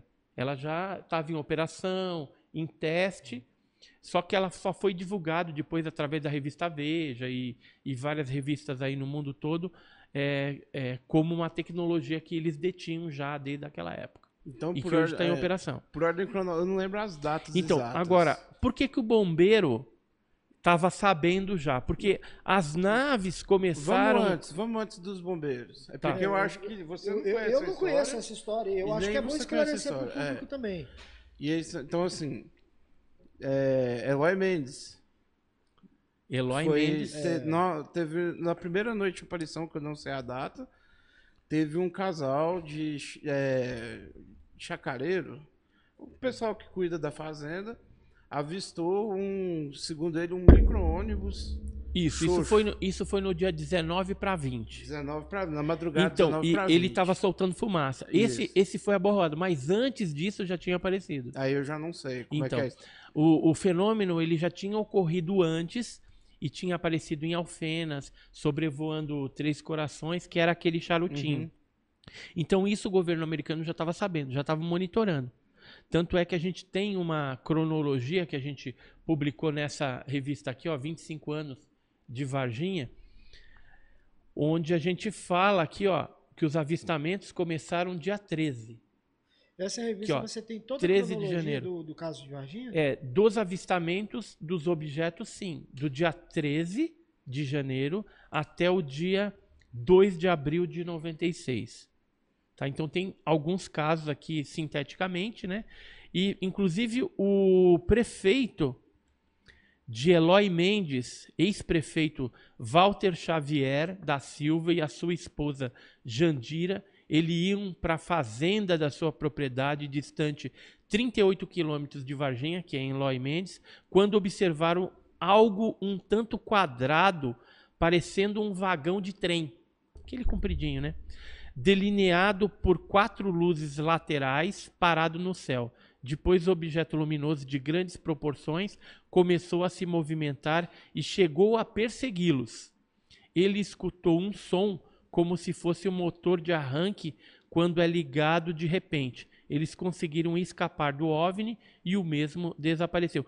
Tem o caso, por exemplo, que a gente publicou nessa revista agora recentemente, do Fábio Furtado, que também viu a mesma nave compridinha pousar lá em Três Corações, na região, na região ali rural de Três Corações. A gente teve lá no Eu local. Vi, e onde ele pousou não e, nasceu mais. E né? foi surpreendente que, ao chegar lá, vinte e tantos anos depois, é, a gente não esperava né, encontrar nenhum local, mas de repente estava lá. E foi assim uma decepção num primeiro momento, depois foi uma surpresa. A decepção é porque no local tinha é, sido arado, então estavam começando a fazer uma plantação ali, ou o terreno estava sendo preparado para plantar algo. E a surpresa foi quando um, um chacareiro lá se aproximou da gente, a gente falou, Ih, já vai reclamar que a gente está gravando aqui na propriedade dele. A gente já esperou uma bronca. Mas não, o cara veio de boa, é, o que, que vocês estão fazendo? Ah, a gente está gravando porque o Fábio viu isso, não sei o que e tal. E aí a gente veio aqui para ver se achava a marca, né? Porque às vezes fica marcado o terreno durante muito tempo, muitos anos, né? Não nasce mais nada, tal. Aí ele falou: sabe que é interessante? Fui eu que arei esse local e nesse local aqui que ele está falando não tinha, tinha uma falha, tinha vegetação no outro lado, mas aqui não tinha. Era um negócio meio comprido que bate ipsis literis com que o Fábio Furtado nos descreveu. E aí tem várias outras testemunhas que estão é, tomando coragem e vindo a público contando detalhes e complementando o caso de Varginha, porque o, o caso de Varginha é uma verdadeira colcha de retalhos. e, e, na verdade foi uma onda que ocorreu. Ela começou por volta de 13 de janeiro de 96 e foi se estendendo. A gente tem até é, depoimentos de pessoas que falam, de militares até, que em julho ainda era possível ver criaturas no Rio Verde, que é um rio que margeia toda a região ali, é, em certas ocasiões ali. Tanto é que foi dada uma ordem na ESA para que fossem feitas patrulhas, algumas equipes de militares, chefiadas geralmente por um sargento, para entrar dentro do rio e tentar capturar essas criaturas. Então, eu cheguei a receber na época, em 96, em julho de 96, uma carta. Deixa eu ver se eu acho ela aqui. E você estava, desde essa época, você estava lá já.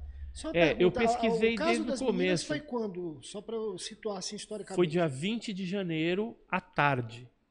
Hum, 20 de janeiro à tarde. No essa, auge do, do, do processo. Essa aqui é a carta do militar que ele me mandou naquela época. Inclusive, ele fez um desenho da criatura.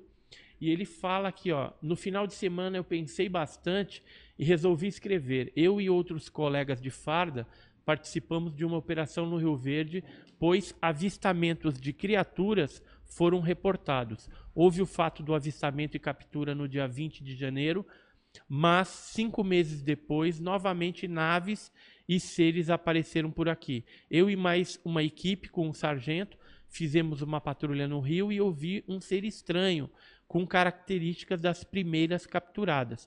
Faça um desenho no papel de seda para que o prezado pesquisador tenha detalhe do bicho. Era muito feio e vimos ela saindo da margem direita e correu para o mato. Devia ter 1,60m de altura, era marrom escura, com olhos vermelhos e chifres.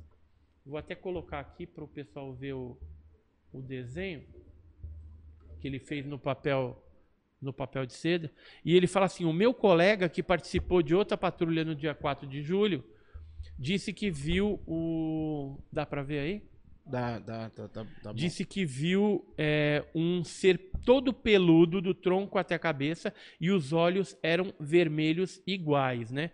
Então, assim, é, muitas informações foram chegando ao longo dos meses, é, mostrando que essas criaturas ainda estavam ali na região. É, a criatura né, que ele fala seria essa. Isso aqui é uma descrição que foi feita com base no que as meninas viram agachado no terreno baldio. Né, eu vou colocar aqui para o pessoal que bate ver também. Com que, o recruta que bate falou, com o né? que esse recruta também falou e outras testemunhas também falaram.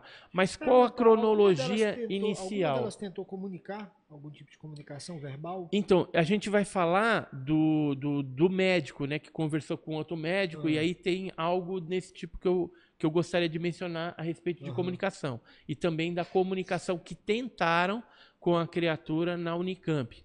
Mas a gente fala disso daqui a pouco. Vamos voltar para o Uhum. dia 20. É, que cronologia. de manhã, o que, que aconteceu? O corpo de bombeiro recebeu uma ligação é, de moradores do bairro Jardim Andere que viram num, num barranco uma criatura estranha. Ah, então foram os moradores que ligaram pro bombeiro. Isso, de manhã cedo, eles ligaram e falaram: ó, tem um bicho aqui. Quem que captura bicho selvagem? É É, o bombeiro. bombeiro. Aí o bombeiro foi lá com luvas, com redes e capturou uma criatura, colocou numa caixa. Nisso que eles colocaram na caixa, chegou uma, uma um caminhão daquele de tropa do exército, modelo 1418 com lona camuflada de tropa. Mercedão. Mercedão. E aí esse esse é, esse caminhão parado lá desceu o sargento, abordou os bombeiros e falou: "Nós vamos levar isso aí". Aí o bombeiro falou o seguinte: "Não, pera aí, deixa eu comunicar o Major Maciel, que não, não podemos liberar. Não sabemos o que, que é isso". O bicho fazia um zumbido, segundo o que eles descreveram. E aí ligaram. Aí o Major Maciel falou assim: "Dá um tempo que eu tô chegando aí". Major Marcel era dos bombeiros. Era o, o comandante do corpo de bombeiros lá de Certo. Varginha. Aí ele foi para lá junto com outro bombeiro, viram a criatura e acabaram liberando a carga, né, para que o exército levasse embora. À tarde, o que, que aconteceu? Houve uma operação pente fino do exército, onde eles capturaram mais uma viva e uma morta.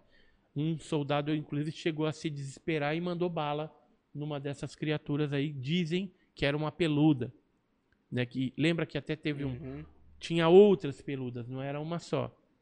Teve uma que, inclusive, chegou a entrar em luta corporal com um, um morador, que é o Luciano, lá em Alfenas. Isso, você entrevistou esse cara? Na época, o Birajara e o Vitório Pacatini entrevistaram e saiu até uma matéria no Fantástico. Acho que foi o terceiro programa sobre Varginha no Fantástico, dando depoimento desse Luciano. Eu tenho os documentos da polícia, é, do exame de corpo de delito, que foi feito nele, que ele ficou também com marcas, né, arranhões dessa e criatura. Esse cara não morreu. É, infelizmente, ou felizmente, esse não morreu. Ué, infelizmente. não, porque, porque aí a gente fica pensando, por que, que o Marco Elixerese morreu se ele foi arranhado por uma dessas criaturas e o Luciano não foi? Entendeu? Pô, Porque ela só igual cobra lá, quando, quando é venenosa. Não, na verdade é isso. As, os, as, então, os micro-organismos que apesar que minha unha não a criatura que o Marco Elixerese pegou é diferente da criatura que entrou em luta corporal com o Luciano. E parece que ela já estava também ferida, né? isso, batida. isso, já estava batida. Então, sei lá, se foi algum tipo de, de proteção também, alguma coisa que ela soltou, não, não dá para saber. São especulações que a gente faz. Mas o que, que aconteceu? Depois que o exército capturou, as meninas voltavam de uma faxina, passando para cortar caminho por um terreno baldio, elas viram essa criatura agachada no canto do muro. Pois é, é isso é só, é só essa parte que a que é população é, conhece. É. Isso. Aí, o muro, só para vocês terem uma ideia da, das capturas. Aqui a gente tem um, um, cronograma. Aqui foi onde o exército capturou. Aqui é onde o corpo de bombeiro capturou. Aqui é onde as meninas viram. E depois tem outras capturas que ocorreram nessa mata aqui também. Tá? Então é tudo mais ou menos próximo. E naquela época não tinha muitas casas. Hoje está tudo povoado aqui. É, tem o rio, que é o rio. O, não sei se é o Rio Verde que passa ali. Tem uma uma ferrovia também, passa uhum. uma linha do trem ali embaixo. O, do policial que morreu. Ó, esse aqui é o barranco. Esse aqui é o. Aqui. Cadê o barranco? Aqui. Aqui esse é o barranco onde o, o bombeiro capturou. Aqui é o terreno baldio onde as meninas viram agachado. A gente acredita que essa criatura que as meninas viram era uma fugida. Depois que o exército mandou bala numa, numa outra criatura lá, essa saiu correndo. Tanto é que as meninas descreveram que ela tinha as veias estufadas do pescoço. Então tudo indica que ela estava com medo. O que, que aconteceu logo depois que as meninas correram para suas casas? Chamaram a dona Luísa, que era a mãe da Liliane e da Valquíria, e aí a dona Luísa, juntamente com a mais velha, que era a Kátia, que era amiga, foi até o local, disse que sentiu um cheiro de amônia ali e viu as pegadas no terreno baldio. Uma pegada grande com dois dedos. Essas pegadas existiram. Existiram naquela época. Não sei se alguém fez molde. Uhum. Eu acredito que não, porque assim, é, quando elas chegaram, logo depois, 5 e meia da tarde, caiu uma chuva de forte. Granizo, né? A chuva de granizo lá em Varginha. Coisa que não, não é sempre que acontecia esse tipo de coisa. Fazia muito tempo que não chovia granizo lá. E aí, é, logo depois disso, à noite, ocorreu a captura pelo Marco Elixerese e o seu colega que pegaram essa criatura, que atropelaram, né? Praticamente. Seja, então já tinha ordem a criatura. da polícia para ficar varrendo as redondezas atrás dessas criaturas. Sim, eu acredito que a ESA comunicou todo mundo, polícia militar, corpo de bombeiro, estava todo mundo ali é, de sobreaviso que tinha essas criaturas. Tanto é que o Marco Elixerese, da PM, ele era P2. Uhum. E ele estava paisando num carro é, apaisando também, junto com o colega, o Eric Lopes, fazendo a ronda ali. Por quê? Porque tinha mais criaturas soltas por ali.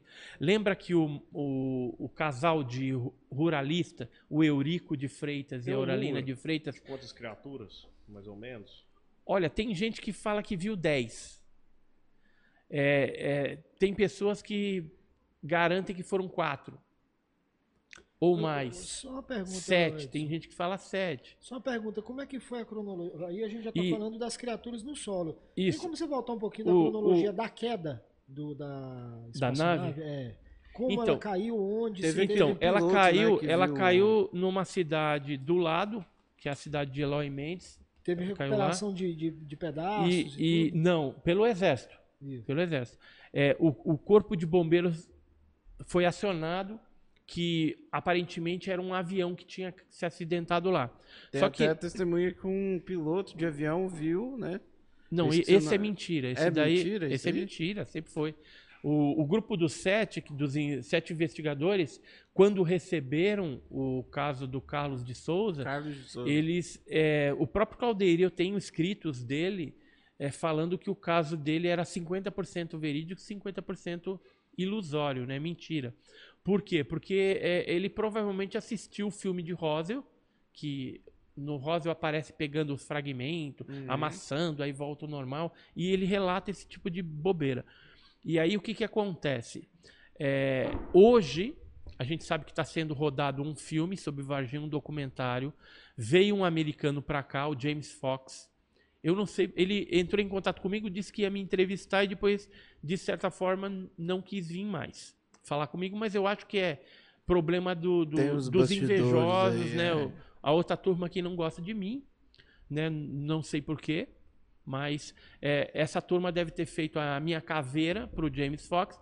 É, eu tenho todos os e-mails dele falando que vinha falar comigo, ele não veio, perdeu a chance de ter coisas inéditas para o documentário do caso Varginha, infelizmente. E o que, que ele está se baseando? Em casos fraudulentos aí. Tanto é que esse Carlos de Souza acrescentou um monte de coisa diferente, inventou mais um monte de coisa e a gente já mandou inclusive analisar o depoimento dele e algumas pessoas que analisam é, a, a, feição, analisam o corpo, me disseram e estão fazendo um laudo já corporal, de né? que é mentira então, o depoimento o dele. Rebater, então ué. eu fico pensando, cara, que é, imagina se os Estados Unidos estavam envolvidos no caso Varginha e eles têm o interesse de acobertar esse assunto ou de cada vez mais é, desinformar ou deturpar o caso Varginha para que a gente não saiba a verdade.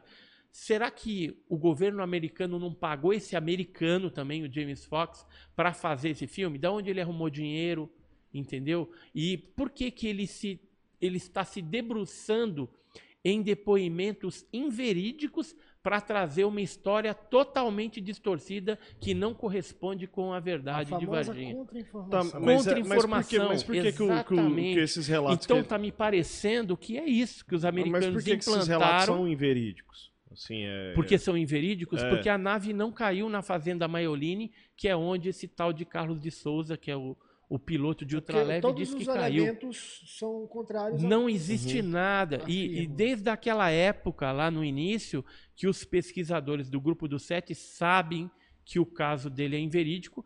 E o, o cara pagou para ele, para ele lá nos Estados Unidos, junto com outro cara aí. E, meu, não sei o que, que eles estão é, fazendo. Bom... Eu sei que esse documentário de Varginha norte-americano, para mim, já nasceu, vai nascer morto.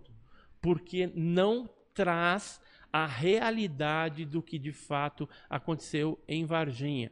É, vamos voltar a essa então questão fica assim, da, da, cronologia, né? Da, da queda, cronologia, então. Da queda, qual o Só antes fica a dica, então em vez de você assistir esse documentário aí, assiste os nossos episódios anteriores, vai ser melhor. Não, melhor ainda, certeza, vamos fazer o nosso certeza. próprio documentário em, pro, em breve. É, o que, que tá faltando fazer um, o documentário do Edson? Ah, alguém abraçar isso aí e correr, correr pra cima. Bem-vindo a Pavio Produções. Entendeu? É. Porque porque, assim, se tiver alguém que queira produzir realmente de forma tupiniquinha aqui, brasileiros, né?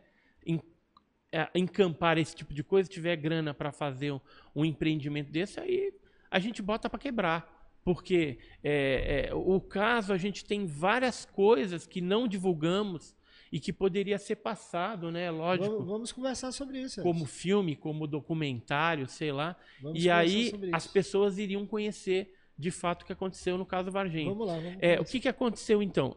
Logo depois que caiu a chuva, o Marco Elixerese, que é esse daqui, esse policial é, militar da PM, ele junto com um colega dele é, caçaram, né, e é, essa criatura passou em frente da viatura, eles chegaram a atropelar. Aí eles pegaram essa criatura, levaram até o pronto-socorro do hospital regional lá em Varginha, que fica bem eles na já parte central. na caça das criaturas. Ele já estava lá na caça. Já, eles já sabiam que tinha coisa solta ali e que de repente poderia ou não se deparar com alguma coisa dessa. E Uhum. depararam com uma.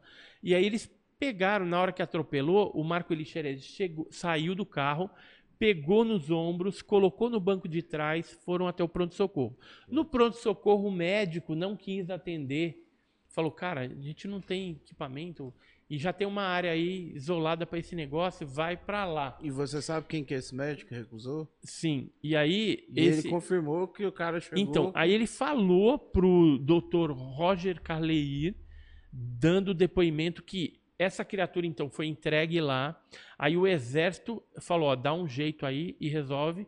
E aí ele fez lá os procedimentos. E- e não só- sabia. detalhe, eles já tinham, inclusive, então, uma área destinada para esse tipo de tinha coisa. hospital. isolada no hospital regional de Varginha. Uhum. E aí, quando levaram a criatura para lá, que fizeram os procedimentos, é, ele, o médico conta no livro que ele ficou com medo de ficar olhando para o olho da criatura, que dava um- uma certa coisa. Um Mas ele não, desconforto, não né? conseguiu, ele acabou olhando e disse que na hora que olhou, deu uma dor de cabeça muito forte nele e ele começou a ver imagens. Não houve um tipo de comunicação Verbal. mas houve alguma interação visual ou de imagem por imagens telepaticamente. Isso desse médico que dispensou, cara. Desse, desse médico. E na Unicamp aconteceu algo parecido. Não houve comunicação verbal, porque a criatura fazia um zumbido, ou seja, eram sons ininteligíveis, mas houve uma interação visual com a criatura também. A gente ficou sabendo algumas coisas desse tipo aí. E o que, que causou mais é, é, assim espanto para o médico?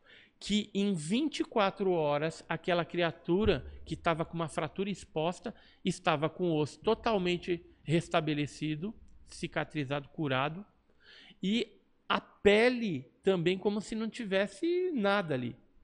Ou seja, não existe nenhum ser humano ou animal na Terra que em 24 horas se recupera de uma fratura exposta, como aconteceu com essa criatura, que depois foi encaminhada para a ESA. É, a gente tem informações de que saíram três caminhões da ESA, cada um com. Uma, uma criatura estava morta e duas vivas. Porque tem militares lá que falaram pra gente que chegaram a fazer inclusive a guarda. A minha esposa, ela trabalhou com um desses soldados que ele contou lá, né, sobre o, o fato do, da segurança que ele fez e tudo mais, mas ele tem um medo que se pela e não fala perante as câmeras de jeito nenhum. Tanto é que ele trabalhava num, num, é, numa oficina que o irmão dela trabalha também, e quando eu ia lá, ele dava uma escondida de mim, porque ele sabia que eu era ufólogo, que pesquisava o caso de Varginha, até que ele acabou pedindo as contas e saiu fora de lá, né, para evitar esse tipo de coisa, porque ele foi muito ameaçado na época é, que aconteceu esses fatos lá em, em Varginha. Mas o que, que acontece? Quando saíram os três caminhões, chegaram na Unicamp apenas dois caminhões. Uma criatura viva e uma morta. Para onde foi o terceiro caminhão ou essa outra criatura? A gente tem hoje umas pistas que pode ter ido para Americana e de Americana para Iperó. Mas os helicópteros não foram pra Varginha? Os helicópteros da FAB, sim, que leva, para levar rapidamente os militares norte-americanos para lá. E a criatura foi de caminhão. A criatura foi de caminhão. Foi um comboio que foi feito no dia 20, 22 ou 23, eu não me lembro agora o, o dia Isso correto. ainda em janeiro. Oi? Isso ainda em janeiro, né? Em janeiro. Pois é, mas Deixa eu só e o- ver a data e os certinho. relatos são de que as criaturas ainda apareceram até 23. o mês de julho. Ó, eles Até saíram, de saíram de Varginha no dia 23 de janeiro de 96, às 4 horas da manhã. Aí eles foram para a Escola Preparatória de Cadetes em Campinas. Lá, os motoristas que eram de Varginha ficaram lá para descansar, jogar bola, comer alguma coisa. À tarde, voltariam para a ESA. E aí foi trocado. Colocaram motoristas de Campinas para levar as cargas para a Unicamp. Tanto é que tem uma gravação, aí entregaram as cargas para o Badam eu... Palhares e para o Corradinho Metz. É, é, isso que eu ia perguntar, as cargas elas foram entregues a quem na Unicamp? Ao qual, Badam pra, Palhares e o Corradinho Metz. Para fazer análises com a criatura viva e para fazer a necrópsia com a criatura morta. Hum. Uma das análises que eles tentaram fazer com a viva foi a, a realização de um hemograma. Só que dentro da Unicamp tem duas máquinas de hemograma no departamento lá normal, próximo aonde a criatura ficou, que era no IFCH. E nesse local, quando eles levaram o sangue, colocaram na mangueirinha, o sangue coagulou. Parecia uma Coca-Cola dura assim. E aí deu PT, não chegou nem no sensor para fazer o hemograma. Aí foram para a segunda máquina, deu PT também, estragou as duas máquinas. E, Aí foi uma mas confusão não tem filmagem, lá. nada disso, você não sabe se eles fizeram. Tudo que tinha de, de equipamento, por exemplo, na Unicamp, foi levado pelos americanos e foi trocado por tudo novo. Por exemplo, o departamento da doutora Fátima, que é um dos departamentos que teve envolvido com o negócio, foi tudo colocado novo. Inclusive, esses equipamentos de hemograma, duas máquinas, foram importados dos Estados Unidos, porque eram equipamentos americanos mesmo, e eles colocaram o mesmo número de série para não. não Você né? sabe o que, que um ET come? Você. Não. O que, que vai ter Não, eles tentaram dar, lá o, o Badam Palhares tentou dar alface, iogurte, é, é, água também, né, capim gordura. Tentaram dar um monte de coisa. Agora, a gente esteve conversando com alguns veterinários, né, pessoas que fizeram é, faculdade e tudo mais. Quando é algum animal selvagem, geralmente eles não sabem o que, que ele se alimenta, eles tentam dar iogurte, danoninho, esse tipo de coisa, entendeu? Por quê? Porque é, aquele tipo de, de estrutura, se o animal pegar e comer, é suficiente para ele é, se manter ali pelo menos vivo. Né? Então, parece algo absurdo né? você dar danoninho pro pro ET de Varginha, mas é algo totalmente é, factível é, e que eles fazem leite, com outros animais. Pra caramba. Né? Sim, tem... exatamente. É forte, é, faz crescer. É que nem danoninho é. vale por um bifinho, né? É então, forte e faz crescer. É forte e faz crescer, então. Deixa eu te perguntar. Eles tentaram, isso, né? Mas a criatura isso acompanhado pelos americanos, claro, né? Sim. E não ficou nada no Brasil. Então, então é, a gente tem informação de que uma, uma criatura teria ido para Iperó, que é uma base de segurança máxima da Marinha. Agora, eu acredito que passou, pode ser, tem alguns indícios, que passou por Americana, de Americana, depois que foi para lá. Então, por isso que eram três caminhões e depois viraram apenas duas, dois caminhões com duas caixas de metal furada tal. Tem duas enfermeiras que deram depoimento que trabalharam com o Badam Palhares. É, tem um vigia que chegou a comentar que às noites uma nave ficava em cima do prédio onde estavam as criaturas, durante o dia ela se escondia dentro de um lago que tem dentro da Unicamp. De, né? Mergulhava. Mergulhava. Depois que os americanos levaram as criaturas embora, aí não, não teve mais esse fenômeno luminoso no, no prédio do IFCH. Nunca confirmou e nunca negou? Qual ah, o Badan, é, ele sempre nega, né? Não tem nada filmado desses fenômenos no então, prédio? O, houve filmagens feitas pelo Exército, pela Polícia Militar e na Unicamp. Pelo menos a gente teve esses três indícios. O cara do Exército deu para trás. A gente ia comprar a fita naquela época, mas ele acabou ficando com medo e não vendeu. Da PM, a gente nunca teve acesso. E da Unicamp, algumas pessoas que trabalhavam é, lá na Unicamp viram essa fita e teve inclusive uma doméstica que na casa de um determinado pessoa lá viu essa fita sendo exibida para algumas pessoas lá. Com essa criatura bem feia marrom olho vermelho dentro de um é, terrário que é tipo um aquário, mas sem água. Mas, Edson, assim, agora uma pergunta assim, até para os dias de hoje. Quando tem uma aparição OVNI, parece que a pessoa fala assim, vamos pegar a pior câmera possível, no pior ângulo e pá, e, e, e tentar filmar. Assim, é. é então, não, em, no, não, em 96 ser cético, não, nem fazer tinha, piada, cara. mas. 96 não tinha celular. Não, eu sei, mas eu falo tivesse, até nos dias de hoje diferente. mesmo, assim. A... Eu já vi alguns vídeos de alta resolução tal, só que aí sempre chega os outros, pô, isso aí é montagem, não sei o que, especialista. Mas isso tal. aí é complexo, né? Imagina você tá andando. Isso aí não, não, não marca um horário que você vai aparecer as três horas. Eu sei, Flor, é. só que o que eu tô falando é o seguinte: hoje você tem o, o, o iPhone e não sei o que, das contas, categoria.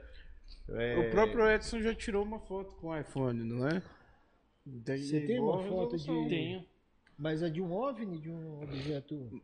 Mas, ah, é... Edson, depois eu queria tratar contigo, se é for possível. Do, do... E, e Zaúcho, só pra gente encerrar do caso de Varginha, Ó, o que chancela pra mim toda essa história aí. Essa aqui eu bati em São Bernardo do Campo, no dia 2 de setembro de 2016. Foi analisada cinco. por 10 órgãos diferentes. É, cinco órgãos no Brasil, três nos Estados Unidos, um em Portugal e um na Argentina. E, e agora vai passar pelo crivo do pavê eu vi. Tá? E. E, e, e a, aí tá a ampliação, né? E essa daqui foi na Ilha de Páscoa, que também a gente conseguiu um, um flagrante do objeto voador não identificado. Acabou a bateria. Lembra? Lembra? Faz a sua Apenas com, com essa questão parece que é algo uma reentrância. O de lá Ele vai trocar a bateria. não é reentrância aquilo. O de lá é o reflexo Isso. Do, do, do, do Parque Lazuri, ali em São Bernardo do Campo, em, em São Paulo. Uhum. E que é uma área verde que o pessoal usa para correr tal. Então, embaixo do objeto era totalmente aluminizado, prateado, e ficou é, o reflexo daquele parque nele, né? Uhum. E o objeto estava muito alto. Muito Deixa alto. E, e só pra, assim, essa, essas. Essa. Olha aí, Júlio, eu vou, também foi analisado. O que, não, não, Júlio, não adianta. É. O, o que chancela para mim essa história de Varginha, hum. eu não sei se você sabe, foi a resposta que o exército deu para todos esses acontecimentos. Uhum. Isso. Né? Eu não vou nem falar para você não, não rir de mim. Que, que, que, qual que foi a justificativa feita pelo foi assessor de imprensa, né? Isso, assessor de imprensa, o Major Causa, disse que é, naquele dia tinha chovido muito e aí eles estavam andando com um caminhão pela cidade quando de repente eles se depararam com um casal de anões e a anãzinha ela estava grávida. E como eles estavam indo para o hospital regional, eles deram uma carona dentro do caminhão militar do exército, aquele de tropa, 14 18 levaram até o hospital. E aí as pessoas é, criaram essa lenda aí do, do ET. Não, e... Mas era um casal de anões é, grávidos. E eles se assustaram porque era um, uma imagem. Como é que ele usou lá? Eu esqueci, mas era uma imagem desconfortável de você ver um anão deformado dando a luz. Que eles resolveram isolar o hospital, né? E, cara, eu juro pra você. Quem inventa essas histórias? Quem cara, isso, isso, não, isso, tá gravado. Porque, assim, tá gravado. As histórias do. É o depoimento do Major Causa. Pois é, as histórias do projeto Farrur. Livro Azul, do, do Blue Book, eram melhores. Né? Ó, o Major Causa é esse aqui. Deixa Inclusive, eu ver se eu tenho eu dei dois tiros. É, o, é, esse, aqui, esse aqui é o Major Causa. Esse aqui. Ai, meu Deus do céu. Imagina. Esse, esse aqui é o deixa, cara deixa, que falou. Deixa eu te o, o, Tá gravado em vídeo. Isso aí tá gravado, cara. Tá gravado em vídeo. Ô, ô, Edson, eu queria entrar numa outra discussão. Mas, que... mas tem outra explicação no ah. ET de Varginha. Outros dizem, dizem que é o mudinho. O mudinho. Por isso que Porque o, o mudinho fica agachado. O Luiz Gustavo ó, Aquino, vamos é, fazer esse, sua pergunta, esse aqui, tá? Esse aqui é o mudinho, ó. É. É, não, eu, eu, queria entrar na do Luiz Gustavo e queria entrar numa outra aqui também, porque eu acho que é muito importante a gente tratar. O caso do ET de Varginha é importante porque é recente. Mas eu queria tratar contigo, Edson, hum. duas outras coisas. Primeiro, né, entrando nessa pesquisa do Luiz Gustavo aqui, né, ele fala assim: por favor, perguntem para o Edson qual é o caso que menos perguntam para ele e que ele gostaria de falar mais. E aí eu já complemento. Qual foi a história também da, do, do, da Operação Prato e da Noite dos OVNIs? Tá. Então tem a pergunta do Edson, o caso que você menos fala e que você gostaria de falar mais, e tem a minha. Noite dos Olha, Pratos, a Noite dos OVNIs e a Operação Prato. Aqui em Goiás, a gente tem muitos casos que foram investigados pela Força Aérea. Né? Tem vários relatórios do Condabra, que alguns outros relatórios que foram liberados no Arquivo Nacional de casos que ocorreram em 1980 envolvendo, no caso, operadores é, da Torre de Goiânia, operador da Torre de Anápolis, né, de Brasília, etc. E tal. Mas de Goiás aqui, um que é pouco falado é o caso do objeto que caiu em Morrinhos. Já ouviu falar nesse caso? Não, Não mas dizem que o Piqui Já. veio de outro planeta. Olha, o, é o, o, caso de Morrinhos eu até te lá, né? Que eu já tive em Caldas Novas algumas vezes. Isso aqui é um relatório oficial da aeronáutica que fala um pouquinho a respeito desse caso. Eu tenho um pouco mais de Deixa informações. Eu, eu tenho um pouco mais de, de, informações. O é, que, que aconteceu naquela época, em 1981? 27 de agosto de 81, relatório. Isso, então, em 81, o que, que aconteceu? Um objeto é, aluminizado veio caindo em direção a uma fazenda e ele ia atingir de cheio o pai e o filho. E aí o que, que aconteceu? Eles estão olhando para aquele negócio lá, assustado. Se fosse lixo espacial, iria atingir ele, certo? Sim. Porque está na rota de colisão. É Só que quando esse objeto percebeu que iria atingir, ele mudou a rota e se jogou dentro de um açude que tinha lá em Morrinhos. Nisso a água ferveu, os peixes morreram ali, né? E, e ficou aquilo. É, o, um dos filhos do fazendeiro lá chegou a nadar, ele estudava em Goiânia, uhum. e voltando para casa, num final de semana, resolveu nadar no açude e depois ele veio morrer de leucemia. É, outra coisa que fizeram depois, o doutor é, José Guilherme Raimundo, que era um delegado, ele foi da comarca ali da, da região ali de Morrinhos, tudo. Ele ficou sabendo desse caso e pediu a drenagem daquele local. Ele inclusive mandou as fotos desse é, buraco que ficou no açude. Então tem um buraco com um decalque da, da onde esse objeto enfincou e provavelmente depois ele deve ter consertado e saiu de lá, porque eles não conseguiram é, no esvaziamento do açude chegar nesse objeto que caiu lá dentro. Mas, então, tinha, mas tinha um buraco. Tinha um buraco, tem as fotos. Mas eles não com, sabem com se o objeto, por exemplo, se recuperou e saiu. Provavelmente aconteceu isso porque só tinha um buraco. E se o objeto caiu ali, teria que ter ficado ali. Uhum. Se fosse lixo espacial, coloca lá, coloca não lá, mudaria, não mudaria de. Não, se fosse lixo espacial, ele continuaria não mudaria no local. de. de... É. Mas assim, o, o, fato e aí está bem documentado com o jornal e tudo, uhum. né? E com certeza. Mas tem muito mais laudos. coisa. Eu fui lá no. O fato é que era um objeto fazenda. que emitia radiação. Ponto. É, alguma coisa que na fuselagem radiação. dele é, matou os peixes. E, e matou uma pessoa. E também, é assim, Aí é questionável a pessoa. A pessoa nadou lá e depois veio a morrer de leucemia. leucemia. Agora, pode ser que essa pessoa de repente já tinha leucemia e aí foi acelerado é. o processo? Pode ser. Tem um outro caso que aconteceu em Goiás, em Crixás, que é, dizem que a pessoa já tinha leucemia. Quem que falou isso? A própria Força Aérea Brasileira. Em 69, é, o Major Gilberto Zandimelo ele criou um órgão chamado CIOANE, Centro de Investigação de Objetos Aéreos Não Identificados, e ele pesquisou esse caso que aconteceu em Crixás, em Goiás, que era um capataz de fazenda voltando da casa de familiares, de, de amigos, é, viu no, no meio da estrada de terra, né, quase chegando ali na sua fazenda, um objeto que ele a princípio pensou ser um avião diferente, porque não tinha asas, era redondo, parecia uma bacia aluminizada, estava pousado.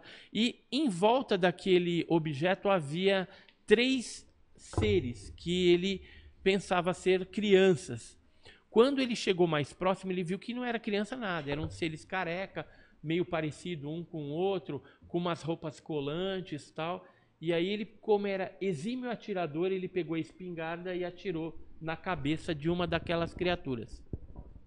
A criatura caiu, Chegou aparentemente morta. Acertou. E na hora que ele acertou, daquela bacia que estava pousada, saiu uma luz verde que atingiu ele no ombro e ele caiu desacordado. A esposa dele, a Maria, viu ele viu aquela nave é, decolar, mas pouco antes, duas das criaturas arrastando aquela alvejada para dentro da nave. E depois a nave decolou e foi embora. Ela reanimou o marido, foram para a fazenda. Conclusão: o marido começou a passar mal, passar mal. Veio o dono, proprietário da fazenda, resolveu encaminhar ele para Goiânia, para o hospital. Eu ficou tentei conseguir. Da... Ficou, foi ficando arroxeado. E depois o médico disse que ele morreu de leucemia.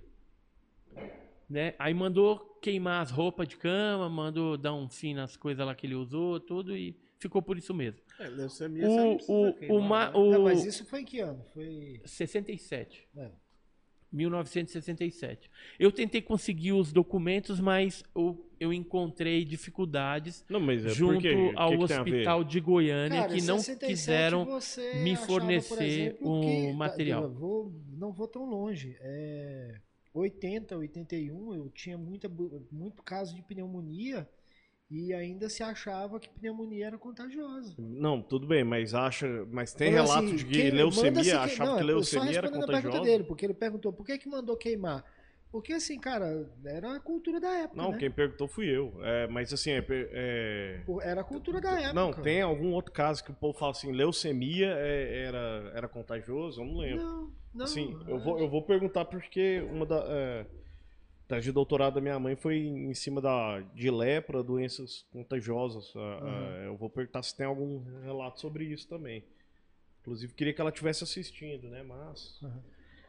Geralmente, tudo que. Vamos falar de Operação vamos, Prato? Aí, vamos voltar aí, Operação Prato e a Noite e, dos Jovens. Antes disso.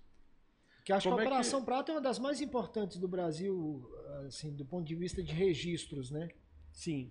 De registros é a de, mais... de registros é, fotográficos, videográficos, embora os videográficos é, não vieram à tona ainda. O, o, a aeronáutica mantém sob sigilo uhum. esses a filmes. Operação Prato. Operação Prato. Esses documentos aqui você conseguiu com a lei do acesso à informação? Esses daí estão liberados já no Arquivo Nacional. Por conta através do, do, do prazo, né, pela Lei de Liberdade de Informação Brasileira que a ex-presidente Dilma sancionou durante uhum. o mandato dela.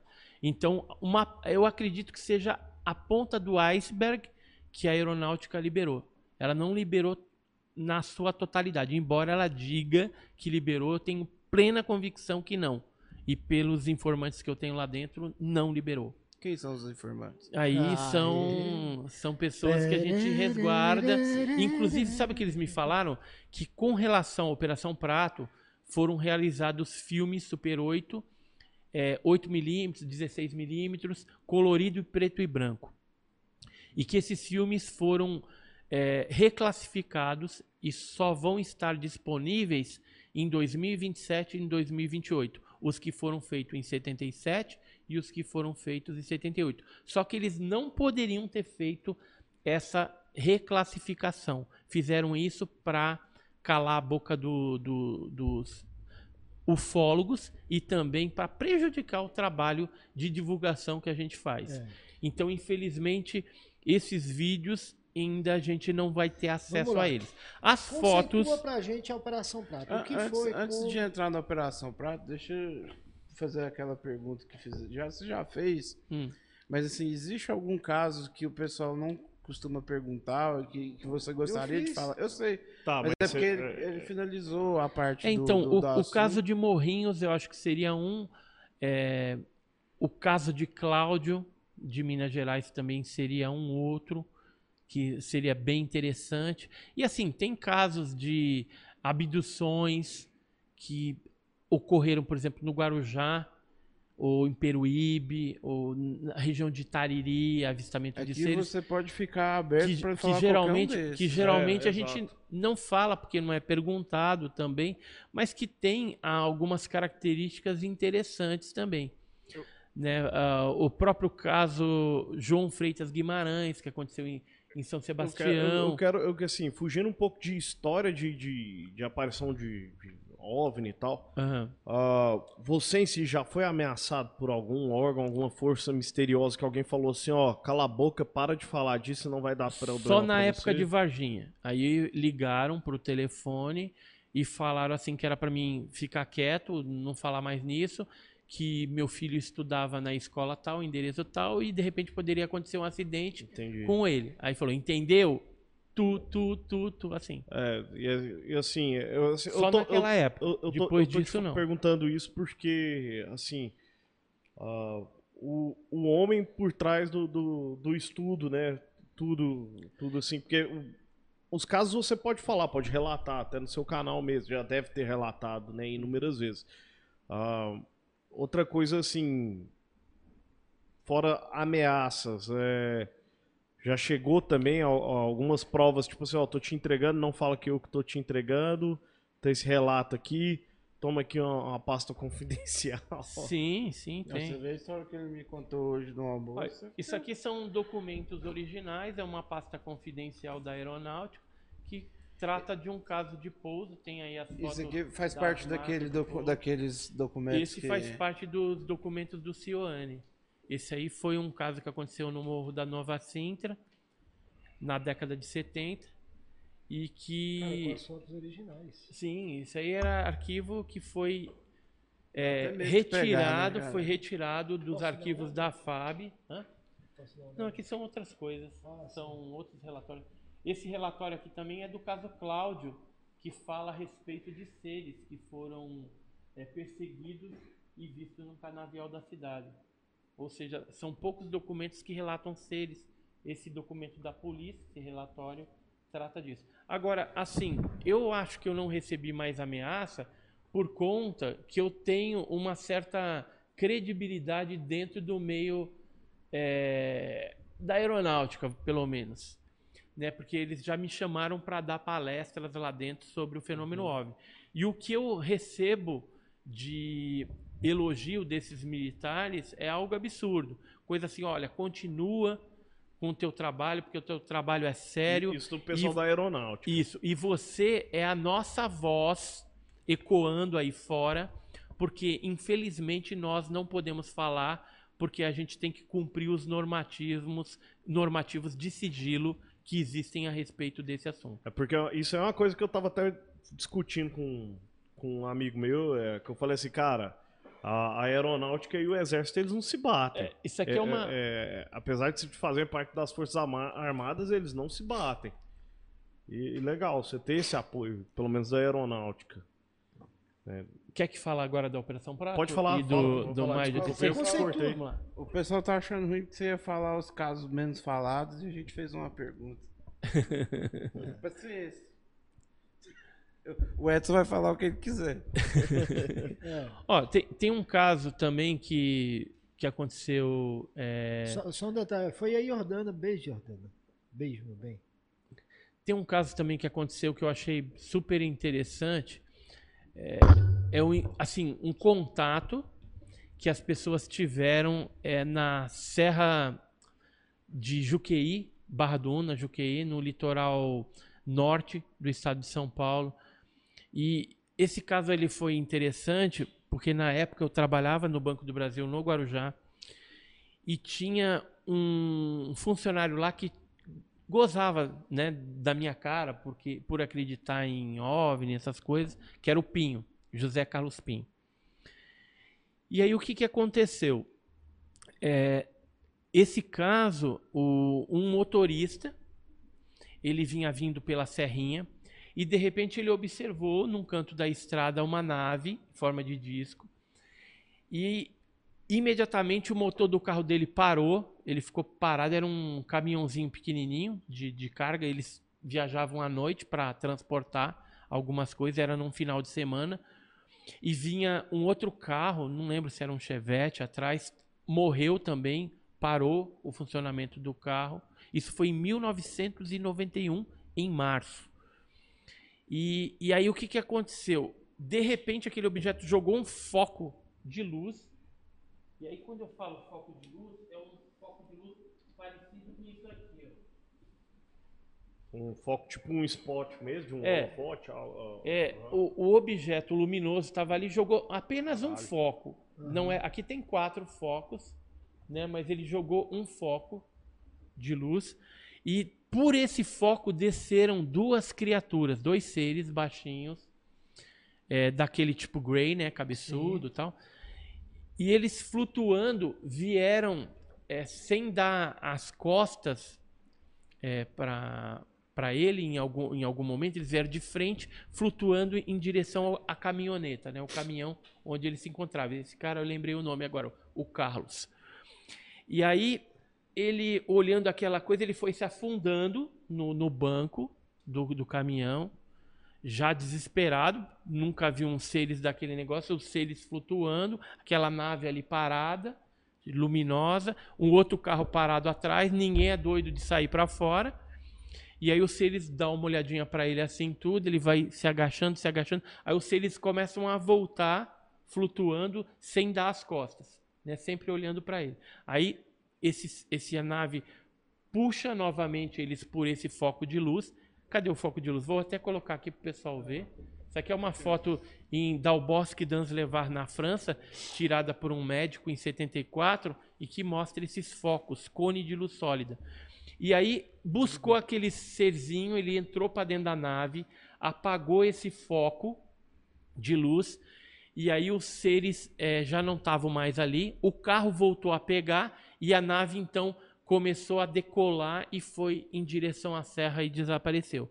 Nisso o outro carro continuou e tudo mais. No- na segunda-feira esse Carlos estava no Banco do Brasil me contando esse caso. E o Pinho, José Carlos Pinho, estava ali do lado para tirar sarro. Beleza.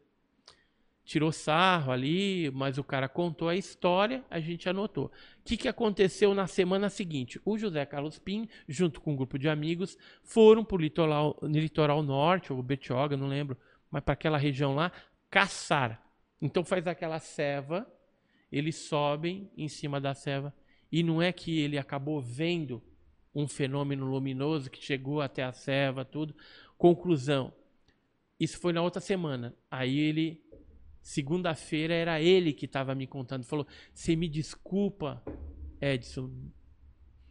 Eu sempre fui, falei, brinquei com você, mas agora eu acredito, porque eu mesmo vi. Aí me contou lá o, o relato. Então, assim, relatos desse tipo, né, de, de criaturas, de naves que aparecem, que causam algum tipo de efeito eletromagnético no, no, no funcionamento dos motores dos automóveis, é muito comum. Assim como televisão também, quando eh, fica muito próximo da interferência na televisão, no rádio, é, para a filmadora. Já aconteceu comigo, por exemplo, de eu estar em vigília para filmar um objeto, estamos lá vendo seis objetos. Ligo a câmera, a câmera desliga, liga, desliga, liga, desliga. Falo, não é possível, descarregou a bateria. E aí, quando depois acaba, o pessoal tirou foto, foto pelo menos saiu o objeto lá em Poranga. Aí, quando nós voltamos, a bateria estava normal, o equipamento estava funcionando Eu já vi normal. vários relatos de pessoas que Então, dizem história que vai gravar, o trem não funciona. Que raio que aconteceu ali? Né? Que interferência foi essa dos seres para causar esse tipo de, de efeito? E curioso que esse documento aí, quando estava falando, eu estava lendo, Aham. Dá pra ver que não é um documento feito de forma única. Com certeza isso aí tem várias perguntas. assim, Isso, ele tem um padrão, ele tem um casos, né? padrão, eu tenho vários casos, é um dos casos. Os caras medem até a distância das janelas. Tudo, tudo. Eles querem saber detalhes do objeto voador não identificado. A Força Aérea, ela pesquisou sistematicamente com metodologia científica durante muito tempo. Hoje eu acredito que eles não têm mais um órgão que pesquise, mas se acontecer alguma coisa, eles levantam uma equipe para atuar naquele caso e depois são feitos relatórios, o que tem que fazer, e aí isso é arquivado em Brasília, na área especial 12. Mas a Operação Prato, o que, que é? É, Na década de 70, várias pessoas começaram a ser atacadas por luzes e aí foram é, ficando assustadas, gerando pânico. Isso em que região? No Pará. Norte, no- região norte do, do, do nosso Brasil aí. iniciando no Maranhão, que teve inclusive mortes na Ilha dos Caranguejos, né, no, no barco Maria Rosa. Saiu nos jornais lá da época também. E depois em Belém. E aí começou a migrar para Ananindeu, a Colares, várias cidades vigia lá de Belém, de, do estado do Pará. Ah, diz que a luz ela atacava à distância. Né? Ela... ela... Ela, ficava parada, jogava um foco de luz. Isso. O foco de luz saía uma bolinha metálica que atingia o peito das mulheres, né? Eram essas luzes. E aí elas atingiam o, o peito, né? E causavam algumas é, perfurações que depois descamava, né? Essa aqui é a Aurora Fernandes Aqui um, um close, Essa né? foto é bem divulgada, né? Mostra. Quer que eu ponha essa aqui lá? Vamos mostrar aqui. É. ali, parou? Vamos lá, e aí então. E, a, é... e aí as pessoas atacadas elas começaram a se evadir das cidades e resolveram então chamar o primeiro comando aéreo do Pará, que era o, o, o, o aeronáutica presente ali, Aí foi destacado o capitão Irene Holanda, o sargento Flávio, que fez várias fotografias desses objetos, né? Essas fotografias são do fotografias oficiais. Né? Oficiais, né? oficiais. Hum. Só que como que a gente conseguiu essas fotografias? Por fora. Porque a aeronáutica liberou apenas um material de péssima qualidade no Arquivo Nacional com xerox da xerox, né, ou cópia da cópia das fotografias. Imagina a cópia da cópia. É. Não dá para ver nada. e agora, liberou, isso né? aqui são militares, são pessoas, são jornalistas que naquela época conseguiram alguma coisa. A gente conseguiu resgatar da Operação Prata umas 100 fotografias aproximadamente. Pois é, a, a, ela começa quando, em termos de data, termina quando e qual a cronologia dela? Então, esses ataques, eles foram frequentes a partir de 76 até 1984, sendo que eles passaram pelo estado do Maranhão, Pará, terminando no estado do Amazonas e depois migrando a fronteira para a Venezuela, onde começou a ocorrer ataques na Venezuela. Uhum. E, então, assim, é, é, como eu disse, como eu disse Colocar no lá? início, como eu disse tá. no início, a Operação Prato ela é uma das mais tem, tem o maior registro, número de registros por diversos motivos, principalmente pela duração dela, né? Pelo prazo em que ela durou. Né? Não, não só a operação, mas os avistamentos, os ataques. É, só que o que, que acontece? Na Operação Prato, o Irã de Holanda ele ficou atuante apenas três meses. Só que depois é o que, é entrou os americanos, depois, né? entrou os americanos na jogada também. Aí ele foi e, e aí foi, ele foi ele... retirado. Ele trabalhou três meses, de setembro até dezembro e, de foi... 77. É, ele, ele foi, foi de forma que... meio duvidosa, assim, não é duvidosa, ele foi meio duvidando do que estava acontecendo, né? É, ele, ele que criou o nome Operação Prato. Prato é uma alusão a disco voador. É, porque sempre eles dão um, um, um nome, um nome pseudônimo, um codinome é, ali para a operação. E os integrantes também possuem codinome. Agora, é, nesse não e teve contato teve, visual com as Teve criaturas? pouso, teve contato visual com as criaturas, vários tipos de criaturas. o próprio coronel aí tem um vídeo que ele fala que é até engraçado que uma criatura abraçou ele por trás. No, no, no vídeo. Você tá falando Orandi? Mas dentro de é, casa. O dentro, eu já dentro, vi algumas dentro de casa. Dele. É, teve algumas vigílias também que eles viram criaturas, viram um objeto enorme em forma de bola de futebol americano também. É, tem um pessoal do extinto SNI que também participou dessas vigílias, fizeram documentação. Hoje tem liberado no Arquivo Nacional um relatório da, do extinto SNI falando a respeito disso. É, tem um, um desses integrantes que era o Bessa, ele escreveu um livro chamado é, é, acho que é Luzes Vampiras na Amazônia, alguma pois coisa é. assim. E nesse livro ele relata, inclusive, essa participação numa vigília juntamente com o Irã de Holanda. É, uma pergunta, assim, você continua contando ela pra gente, mas tá. assim, fica uma pergunta. Neste caso especificamente, houve a comunicação verbal, houve troca de informações, eles disseram o que eles queriam, como foi o processo? Nesse caso, não. Eles apenas vinham, atuavam, mas che chegou sugavam, a humana, mas sugavam sangue, tipo... sugavam sangue das pessoas, uhum. né? Teve algumas pessoas que chegaram a tirar nos objetos, cair pedaço de objeto que foi recolhido pela FAB. Também a gente uhum. tem relato desse tipo de coisa. Tem pousos, é, tem tripulantes que neutralizaram ou que usavam uma espécie de armas paralisantes que era uma espécie de, de revólver ou bastão, um bastão, onde saía uma espécie de luz. Quando atingia a testemunha, ela ficava paralisada. Ou seja, foi algo aterrador que aconteceu naquela pois época. É, mas quando teve a interação humana com eles, foi agressiva? Teve algum tipo. Essa interação provocou algum tipo de troca de informação? Não teve troca de informação. Eles mas... vieram pegar o que tinham que pegar e, assim como apareceram desapareceram. Mas quando teve a interação física, não foi agressiva? Não. Voltaram nove anos, dez, nove anos, onze anos depois, e aí começou a intensificar de novo, voltando pela mesma trajetória. Estado do Amazonas, volta para o Pará e Maranhão.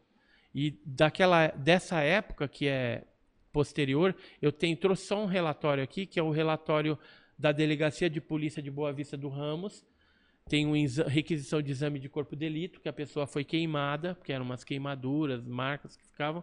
Então, aqui, ó, auto de exame de corpo de delito da Estônia, de 22 anos. E eles falam né, que as queimaduras eram no terços médio das coxas, terços médio das pernas, braço e antebraço do lado direito.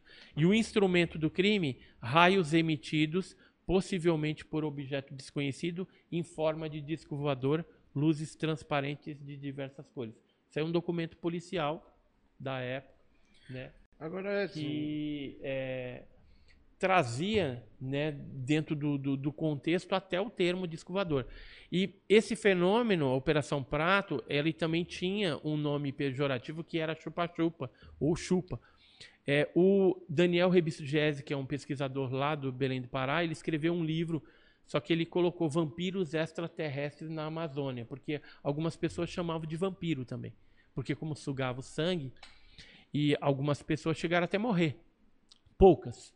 A maioria ficava anêmica e, e, depois ela se recuperava. Geralmente ficava com paralisia temporária. Dizer, o sangue era extraído por esse objeto metálico que entrava no ombro. É, não entrava. Era uma bolinha que encostava e provavelmente dali saía alguma coisa que fazia aquelas agulhadas, Isso. que pareciam agulhadas, e por ali eles extraíam algum tipo de sangue ou material plasmático, uhum. né, do, do, ou pele, sei lá, do ser humano para algum tipo de estudo. Uhum. Agora, tá? você... tem, tem fotos, além das fotos luminosas, tem fotos também que foram tiradas de dia. Esse aqui é de um piloto da Varig a caminho de Manaus em 79, durante essa, essa onda. E isso aqui é um dos relatórios posteriores que comprovam o envolvimento da Força Aérea e com a presença de agentes americanos Isso, na parte de cima ele fala aí de um, de um tal de John, um agente militar norte-americano, mais três civis que viram alguns fenômenos. Então, é, a gente sempre vê o dedinho americano em alguma participação. O outro caso é o caso de maio de 86, que é a noite oficial dos OVNIs, aconteceu no dia 19 Isso. de maio de 86, é, onde mais de 21 objetos invadiram o espaço aéreo brasileiro, foi uma invasão mesmo e foi uma prontidão contra os discos voadores que estavam aqui na, na é, é sobre o que, o que São José dos Campos, São Paulo, Rio Foi de dessa época que foi o do Osiris Silva, que ele estava num avião. Foi, 19 de maio de 1986. Ele estava num avião e ele viu, né, pela janela do avião. É o voo da Varig, né? Isso. É, não, ele estava no, é o voo, voo militar. Não, não é o da, o da Varg é o de 82. O Osiris Silva ele é um militar brasileiro, ele era general, não lembro, coronel, alguma coisa. E ele estava num voo militar, num voo da FAB, e um, um dos objetos chegou é, próximo ele, do voo da Na FAB. verdade, ele estava numa aeronave Xingu. Quem estava é. pilotando era o próprio Osiris Silva, era, mas o ele avião. Era, ele era da, da aeronáutica, né? O, avião era do comandante Alcir, Alcir Leite. É. E Isso, esse aqui, ó, Osiris Silva ele, ele viu e, e inclusive ele, ele, escreveu nesse livro a decolagem de um sonho conta a vida dele com a Embraer. É, ele, ele, foi presidente da Embraer, ele foi ministro, acho que do Sarney ou do Fernando foi, Henrique, eu não lembro. Foi. Né? E então, aí... Então, assim, foi a primeira vez que um militar da aeronáutica e político, ou seja, uma pessoa de expressão, fala abertamente sobre o tema. É, ele, ele, ele tentou perseguir uma dessas bolas aí que aparecia sobre São José dos Campos, voltando da posse dele de presidente em Brasília. Ele estava é, deixando, se eu não me engano, a Petrobras indo para a Embraer, ou deixando a Embraer indo para a Petrobras. E aí ele viu, pediu autorização para a torre de controle para perseguir o objeto e foi o encalço disso daí. O é, que, que aconteceu naquela época? Três tipos de sistemas de radares detectaram esses objetos, ou seja, os objetos são reais porque quando é detectável em radar, significa que o fenômeno é real. Existe um documento liberado pela Lei de Liberdade de Informação norte-americano que cita esse caso. Inclusive, eles falam aqui, ó, três diferentes tipos de sistema de radares nos fazem acreditar que alguma coisa sobrevoou o Brasil na noite de 19 de maio. Ou seja, os americanos, de novo, se enfiando nos casos brasileiros. Eles sempre estão interessados. Aqui é um, uma equipe que fez uma filmagem de um desses objetos, equipe Mixon, no dia 29 para 30. É, aqui é um outro fotógrafo que também no dia 29 fotografou para o jornal. É, o jornal lá de São José dos Campos, Jornal do Vale. É, e o interessante é que existem filmagens que a aeronáutica fez que também não liberou até hoje. E, embora o fato tenha ocorrido ou iniciado no dia 19 de maio, ele perdurou 10 dias. Foram 10 dias de invasões. É, perseguir. É, houve, por exemplo, no dia 19 de maio, mais de 2 mil pessoas de testemunhas. É, aqui em Goiânia tem registro. Tem Goiânia também. É. Aqui, ó, Goiânia foi no dia 19. Isso. Tenho aqui anotado, ó. Goiânia, Araxá, Brasília, é, Salvador no dia 20, Brasília, Rio de Janeiro, Ribeirão Pires, São José dos Campos no dia 20, 21, Santo André Ipuaçu, Rio de Janeiro, Maringá, Fortaleza, Teresina. E aí foram aparecendo. Deixa eu ver se Goiânia apareceu depois. Não, Goiânia foi só no dia 19 mesmo. Ah, não, teve no dia 29 eles voltaram a aparecer em Goiás. É, Mas eu não sei se foi em, em Goiânia. uma relação dessa noite dos OVNIs aqui brasileira com aquela invasão que teve nos anos 60, nos anos 50, não lembro, na região do Capitólio ali, enfim.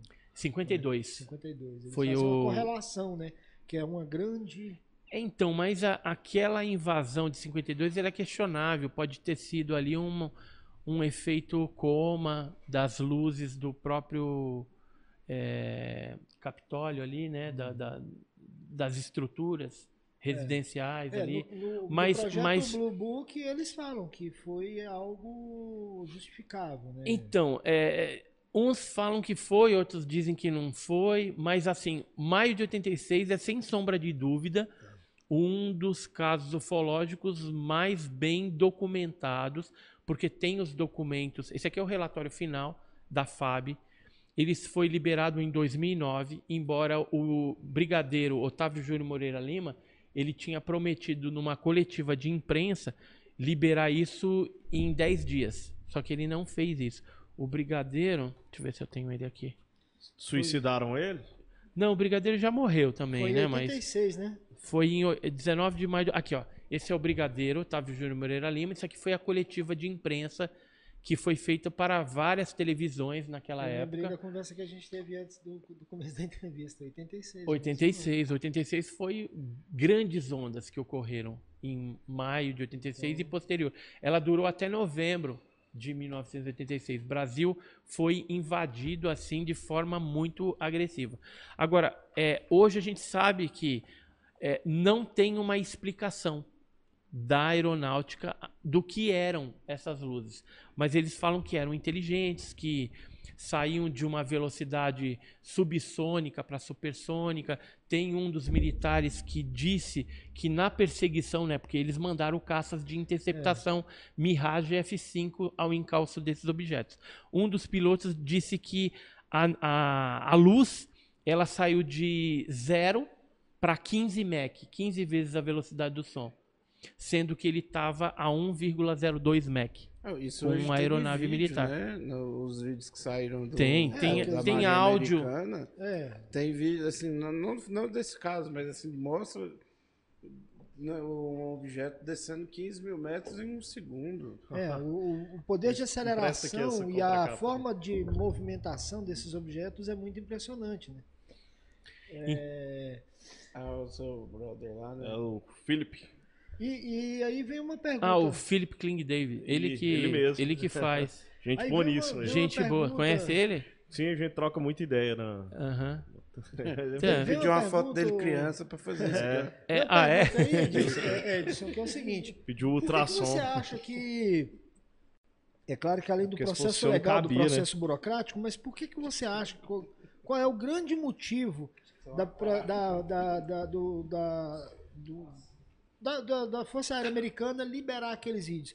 Você acha que já é uma preparação, talvez, para um, um, um possível. tipo assim, olha, vamos começar a liberar isso gradualmente, porque em algum momento a gente vai ter que É, falar. na, na verdade, as liberações elas ocorreram por força da lei. Isso. Então eles não tiveram como negar isso.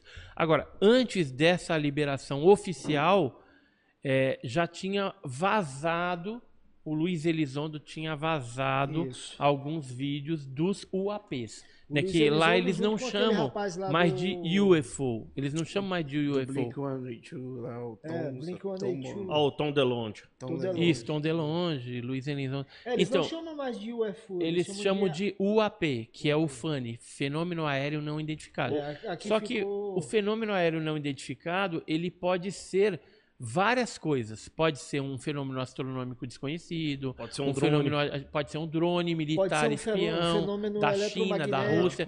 Eles citaram isso no documento que, É. que eles liberaram. Que Pode, pode ser um efeito eletromagnético. Por exemplo, a aurora boreal, você imagina o que que era. Pode ser a sonda que tá primeira levando vez. o nome do Júlio em Marte. Não, essa aí... Ela é é, e, assim, você tendo pesquisado Aqui, isso ó, há mais esse de aqui, é o, 40 esse aqui é o relatório que saiu dia 25 de janeiro de 2021, relatório preliminar. Aí que eles falam dos UAPs, né? É, a FAB, ela, a- eu tenho recortes aqui, por exemplo, que falam que ela deveria oficializar a o setor de investigação e oficializou realmente em 69, mas eles já vinham pesquisando desde 68. E assim, é, de forma aleatória até antes. Tem relatórios de 50, década de 50, bem interessantes. E hoje a gente tem, por exemplo, esse normativo confidencial, onde eles não falam mais sobre OVNI, ou ANI, ou MANI, ou disco voador. Hoje eles falam que é tráfego hotel. Tráfego. Tráfego hotel. É, dá, dá pra gente. É, é o seguinte, até falando do, do, do Philip é, é, King, é King David, né? É o seguinte, que ele tem um mundo Gump. Tem né, o que- Mundo Gump, isso. Também, fora. Ele faz o parte da revista também. Não, eu, eu adoro os textos dele, né? É, e eu, eu queria saber assim, existe alguma relação de chuca- chupa-cabra, ou chuca-cabra, foda, hein? Chupa-cabra.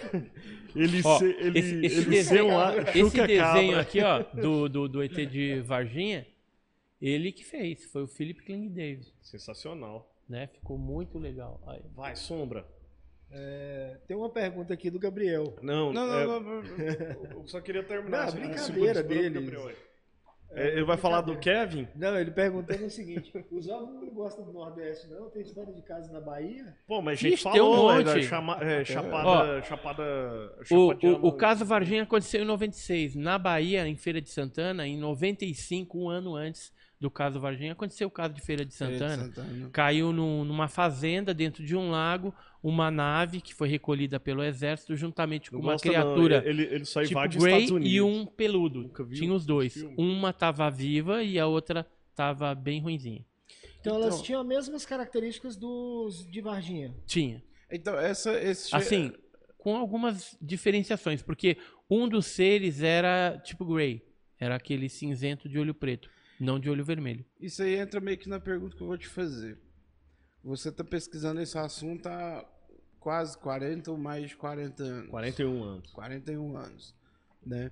Como é que você vê tudo isso no geral? Por exemplo, os chupacabras, Pé Varginha, grande. o Grace. Eu já vi história sua falando dos, dos cabeças de gato, que... Olha o chupacabra aqui.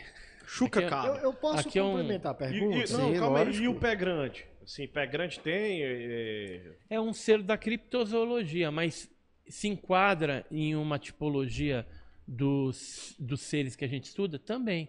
né? Então, algum desses que foi intitulado como pé grande poderia ter sido algum ser de OVNI. O chupacabra, ele é uma espécie de coletor de material, sangue e é, órgãos liquefeitos através de uma substância esverdeada que não se sabe o que, que é, que eles geralmente utilizam, para esses seres é, tipo Grey, porque já foi visto chupacabra junto com outro, outra tipologia que é aqueles cabeçudinhos lá de olho preto. Então, tudo indica que eles estão.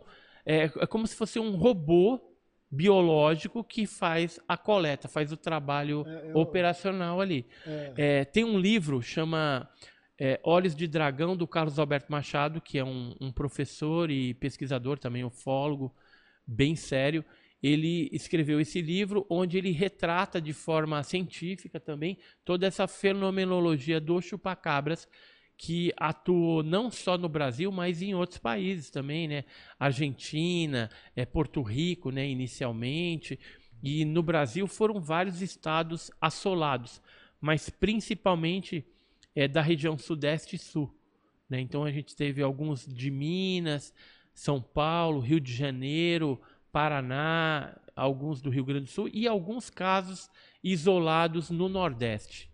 é, deixa o, o- E chupa-cabra não tem nada a ver com chupa-chupa. Chupa-chupa é. uma E nem com coisa, chupa, chupa-cabra é e o chupa-cu de Goianinha. Nem, nem chuca cabra. O, o, o Maurílio fez uma pergunta, Edson, sobre assim, como é que você vê todos esses elementos, né? Chupa-cabras, os greys e tudo. Uhum. A E ligação aí, eu- a entre ligação eles, né? entre eles. E aí eu complemento a pergunta o seguinte. Né? Aí entrando pro lado do ceticismo, né? Uhum. Muita gente que está assistindo talvez tenha esse. Ah, mas e aí? Existe ou não existe? Né? Cara, não é meio. Aí, como eu falei, agindo agora como advogado aqui do diabo, né? Não é meio estranho você imaginar. Eu tenho uma opinião formada sobre isso, claro. Uhum. Mas não é meio estranho você imaginar que, que uma civilização que tem uma capacidade, porque tudo que a gente tem que discutir sobre isso, antes de tudo, você tem que discutir o que a gente estava falando aí há uma hora atrás, que é a grandiosidade do universo, a grandiosidade das coisas. Aí uma civilização que tem uma capacidade de viajar à velocidade da luz ou próxima dela, de cumprir grandes distâncias, ou até de criar buracos de minhoca para poder encurtar essas distâncias, vir aqui para tirar sangue? Né? Qual o sentido disso? Né? Vir aqui para ficar escondidinho embaixo de, um, da, de uma moita? Volto a dizer, eu estou fazendo aqui o papel do advogado Uhum. do diabo, né? do ceticismo. Né? Qual o sentido disso? Olha, não eu, teria eu- assim, um Essa do ser que advogado viesse pra cá, assim, talvez, Pode entrar no bingo? uma roupa mais legal, né?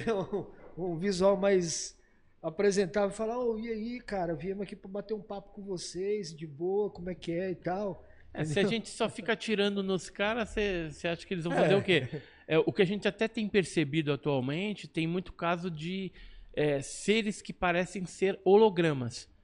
Provavelmente o, o ser fica dentro da nave, lá numa posição confortável, e projeta alguma coisa que parece uma espécie de holograma, e aí aquilo que tem a se a interação com a testemunha. dele é diferente do que a gente Mas conhece. é, é, deixa eu só voltar naquele, naquele aspecto que você estava falando. Por Uhum. que da, dele ser sorrateiro, de ser um fenômeno muito assim escondido? Uhum. Né? Por que, que eles atuam dessa forma escondida? Eu penso, nesses 40 anos aí avaliando, que provavelmente eles necessitam da gente para alguma coisa importante para eles e que se nós soubéssemos o verdadeiro objetivo, a gente teria como interromper o processo e os maiores prejudicados seriam eles. Então por isso que eles continuam sorrateiros É- é e talvez esse contato universal.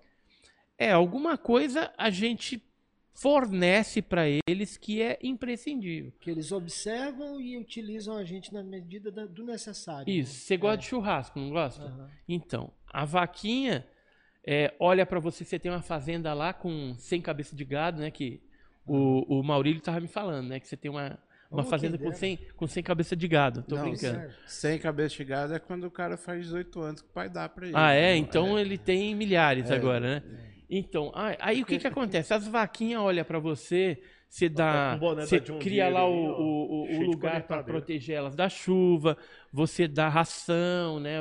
Põe aguinha, tudo cuida delas bonitinho lá. Então elas olham para você e pô, esse cara é legal. Só que legal que nada, depois elas vão virar é churrasco. Então é, é a mesma coisa, a gente não pode ser infantil ao ponto de imaginar que a gente domina toda a situação. Acima da cadeia alimentar existe alguma coisa que, por a gente estar abaixo, a gente nunca vai enxergar. A galinha, por exemplo, ela, pensa que dá milho, dá isso, daquilo, é pensa que é boa. é bonzinho, gente boa. Mas ela vai pra panela, vira coxinha, vira galinha ensopada. O né? porquinho é um animal de estimação antes e, de virar o bacon. E o, o, o, o Charles Fortes, que era um, um, um escritor dessa parte do desconhecido, do misterioso, ele escreveu o livro dos danados. Lá ele falava assim: alguém nos pesca. Então, alguém, talvez esses seres nos pesca, necessitam da gente e a gente está tá? numa posição inferior. A gente nunca vai saber o porquê. Uhum. Se isso foi escuso né, da parte deles. Mas assim, do, assim como existem esses, é claro que podem existir outros tipos. Aí já é, é, parte da minha opinião, por exemplo, assim, Sim, como tem. eu falei da teoria da formiga lá, eu, eu creio que podem existir, por exemplo, seres que é, é, seres vivos né, que não tenham sua composição baseada em carbono. Os extremófilos é uma prova bem clara disso, né, que a vida, a natureza, ela se adapta ao necessário. Né? Então, assim, ah, Vênus não tem condições de vida porque não é um planeta rochoso. E aí, é, Plutão tem, é um planeta rochoso, mas não tem condições de vida. Quem disse? É, a história do sinal de, ré, de rádio, né? É. O pessoal fala assim, ah, a gente tá procurando vida, nunca teve uma resposta de rádio. e, e como é que, que você vai saber rádio? que os caras... A gente é, vive em é, situações tipo totalmente adversas, lá, né? Que nunca... Que ela, é, que ela existe, essa baleia, que ela Exato. não se enquadra, porque ela manda um... um... Ela, é, ela é... canta mais grave do que os outros da, da, da, da espécie aí, dela. E aí ninguém. E aí ninguém responde. Aí ela acha porque que tá escuta, não, porque ninguém escuta. É, então... Pois é, tem isso e tem também a questão do seguinte, né? Assim, é, nós temos o, o, a estimativa do universo é de 13 bilhões de anos. Deixa eu uhum. pegar mais água para você. A, o planeta Terra tem 4 bilhões. A possibilidade de é ter tido ele, uma civilização inteligente, a uhum. possibilidade de ter tido uma civilização inteligente em algum outro planeta, de ter chegado talvez até uma conquista tecnológica, um avanço tecnológico, mas aí tem um grande fator que é incontrolável é, Mas tem, que é a questão até, do até espaço. O espaço é extremamente hostil. Superman. Né? Nós temos históricos de grandes extinções por, por sermos atingidos por, por asteroides. Então, assim, até o planeta Terra começar a se formar e até a gente ganhar uma, uma população, uma civilização que entenda a tecnologia e comece a trabalhar com ela a favor de, de, do seu desenvolvimento, né, nós temos aí algo em torno de 11 bilhões de anos que pode ter tido uma outra civilização que ela foi extinta também. Ou ela se extinguir naturalmente, que é, nós corremos esse risco. Né? Então, são muito, muitas especulações, muitas perguntas né, sem resposta. Uhum. E outra coisa que a gente não deve é, deixar e descartar é que esse, esses seres, de repente, e se eles. toda essa iniciativa que eles têm de vir para cá seriam para pegar a nossa semente, para preservar, para vai saber o que, que vai acontecer daqui para frente. Dizem é, muito é, que os Greys fazem esse melhoramento genético né, deles. É porque então, mas é tudo assim, especulação, tipo mas tudo é possível. Qualquer é, tipo de é espécie em qualquer lugar no universo, ela só vai sobreviver se ela se tornar uma, uma civilização multiplanetária. Se continuar no seu planeta, ela vai morrer em algum momento. Sim. Porque, no mínimo, o seu Sol vai morrer. É por isso que o Jorel mandou o Kalel para cá. É no mínimo o seu Sol vai morrer e vai engolir aquele planeta. Então, qualquer tipo de civilização ela só dura se ela se tornar multiplanetária. Né? Mas, mas, isso é, é, uma coisa que vai demorar muito, muito, muitos anos. Mas é algo que tem que se pensar. Para onde que eu vou, né? É. A hora que o, que o Sol consumir todo o, o, nosso planeta, porque vai ser consumido. Vai. A hora que o Sol se tornar uma anã branca, já era. Já era. Na hora que ela crescer, ela vai engolir até Vênus. Vai demorar né? muito para acontecer isso, mas próximo. será que essas civilizações que estão por aí já não estão é, pensando isso e preservando algum tipo de semente como se fosse um zoológico cósmico uhum. universal aí? São especulações. A gente não pode descartar nada nesse âmbito do, da cosmologia, né? Vamos dizer assim. Uhum. Ô Edson, como é que tá seu tempo aí sobre a live? É você que manda aqui, a gente tá indo aí. Exatamente. Tá... Eu, eu, já tô cansando. É na hora que você quiser dar o ok, a gente encerra. Não, então, faz mais umas três perguntas aí, a gente. Mais 13? É, três, já tá três. Tá tempo, já tá com muito tempo de. É, já deu bastante. Inclusive, se quiser ir no banheiro. É, porque na verdade, assim, a gente já tá igual o extraterrestre, sugando o seu sangue aqui de pouco em pouco. Não, a gente tá igual o chupa-cabra. É, é, o chupa-cabra. A gente podia falar um pouco do. Você comentou ali que os objetos eles entram na água. E eu vi que você ficou meio. Como entrou na água? E existe muitos relatos que os OSNIs, né? Isso. OSNIs. Então, nessa revista aqui, OVNI Pesquisa, vou até colocar uma aqui. É, a gente fez uma matéria na 11 é, aí Desculpa, sobre os OSNIs. Porque tem a pergunta de um participante aqui também, que eu acho que uhum. tem a ver com isso. Tá. Ele pergunta o que você acha dos seres intraterrenos. Então, é, eu não acredito em terra oca. Não acredito, mas acredito que poderia ter bases é, em protuberâncias da crosta terrestre, tipo cavernas, esse tipo de coisa. Porque nas acredita... regiões onde tem caverna, Serra do Roncador, é, Iporanga tal, a gente tem casuística de objetos entrando e saindo dentro de caverna. Uhum. Então poderia ser uma base de operações estratégica ali. Da mesma forma é o OSNI, que seria o objeto submarino não identificado, uhum. onde ele adentra o mar e três quartos do planeta é água. Então, como três quartos do planeta é água e tem regiões abissais que a gente não chegou ainda, pode ser que nessa região seria o lugar adequado para que esses OVNIs fizessem aí as suas bases só para você ter ideia, assim, a gente conhece mais sobre o espaço do que sobre. A, a, Exatamente. O, cara, o, a, a, né? é, tanto é tem que... uma região do Pacífico que o ser humano mais próximo dessa região está na Estação Espacial Internacional, cara, quando ele passa lá. A ciência é tão engraçada, cara, que essa semana passada o pessoal conseguiu tirar foto da, da estrela mais distante do universo. Exato. A 14,5 bilhões de anos-luz os caras conseguiram uma imagem. E a gente às vezes não consegue saber não. direito o que tem na Lua. Vamos, vamos dizer só o seguinte. O que tem no, no, no próprio você, oceano. Cara. Você teve mais pessoas na Lua do que no fundo do mar. Nas Forças da Marianas foram duas ou três pessoas só, inclusive James Cameron. Entendeu? Você teve mais pessoas na Lua. James Cameron do, do Avatar. É. Inclusive, ele, o que ele está fazendo agora, o Avatar 2, ele vai falar sobre OSNI, vamos dizer assim, é Isso. alguma coisa mais tem, tem um ligada à água. Que é aquele segredo do abismo. Tem o segredo do abismo. É a gente cita aí nessa matéria de OSNIs, né? A gente fala do segredo do abismo também. Eu não consigo entender como é que os caras conseguem a imagem de uma estrela a 14 bilhões de anos-luz. E, e, não, não consegue dar do lado escuro da lua direitinho ali focado. Por quê? Pois é. Será cara. que tem alguma não, tem uma, treta aí tem, no meio tem, desse negócio? Tem uma explicação, por exemplo, que eu costumo dar para quem me pergunta. Ah, Júlio, mas por que, que os caras, por exemplo, não tiram uma foto da bandeira americana que está lá na Lua para provar que o homem esteve lá na Lua? Cara, você imagina você pegar é um Fusca. Levou.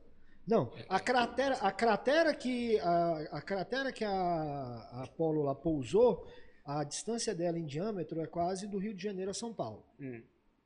Se você pegar um, um, Fusca e botar no meio do caminho entre Rio de Janeiro e São Paulo e pegar um binóculo e falar, procura onde é que está esse Fusca, não é assim que funciona, cara. Entendeu?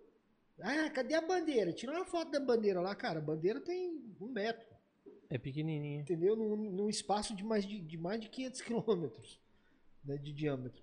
Não é assim que funciona. E esse pessoal que acredita no, na vida intraterrestre... Vida não. Esses seres intraterrestres, eles acreditam que a Terra é oca? Tem algumas pessoas Alguns que sim. acreditam. Tem até um livro chamado Terra Oca. Eu não acredito naquilo de jeito nenhum. Assim como não acredito em Terra plana e é, algumas babaquices. É tipo aquele Viagem tem... ao Centro da Terra, aqueles filmes da que Terra acreditam Oca, naquilo. Eu nunca tinha ouvido falar. Não, é, é, é, não, mas Viagem ao Centro da Terra... fundamentado assim por, por eles, né?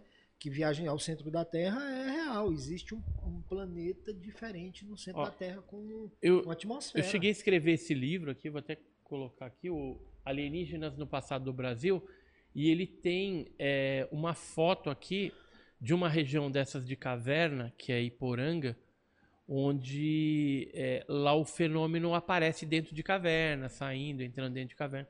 Essa aqui é uma das fotos, ó, tirada pelo Jamil Villanova, dia 20 de abril de 91.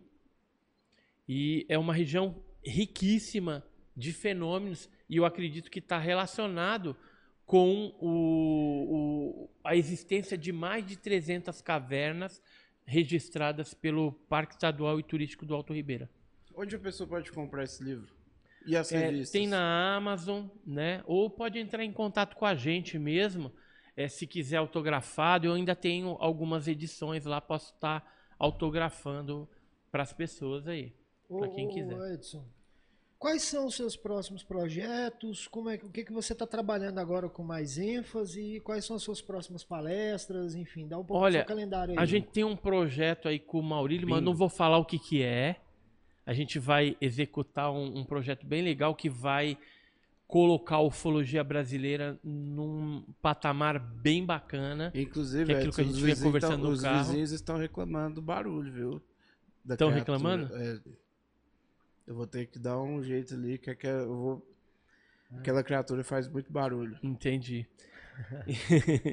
e, e, fora isso, qual que é os, os projetos que a gente está tocando?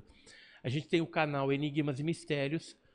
A proposta é a gente sempre estar tá colocando filmes de qualidade, sérios, abordando o tema da ufologia e enigmas e mistérios de uma forma geral. Uhum. A gente vai estar tá até inovando. Segunda-feira fica de olho lá que a gente vai colocar um, um programa bem bacana lá. Eu tenho certeza que vocês vão gostar. Fora isso, a gente está querendo fazer um museu ufológico. Não sei aonde vai ser esse museu. Já tive algumas propostas, mas não foi para frente porque a gente não tem dinheiro. Mas tem os caras que estão montados no dinheiro, mas não, não investe.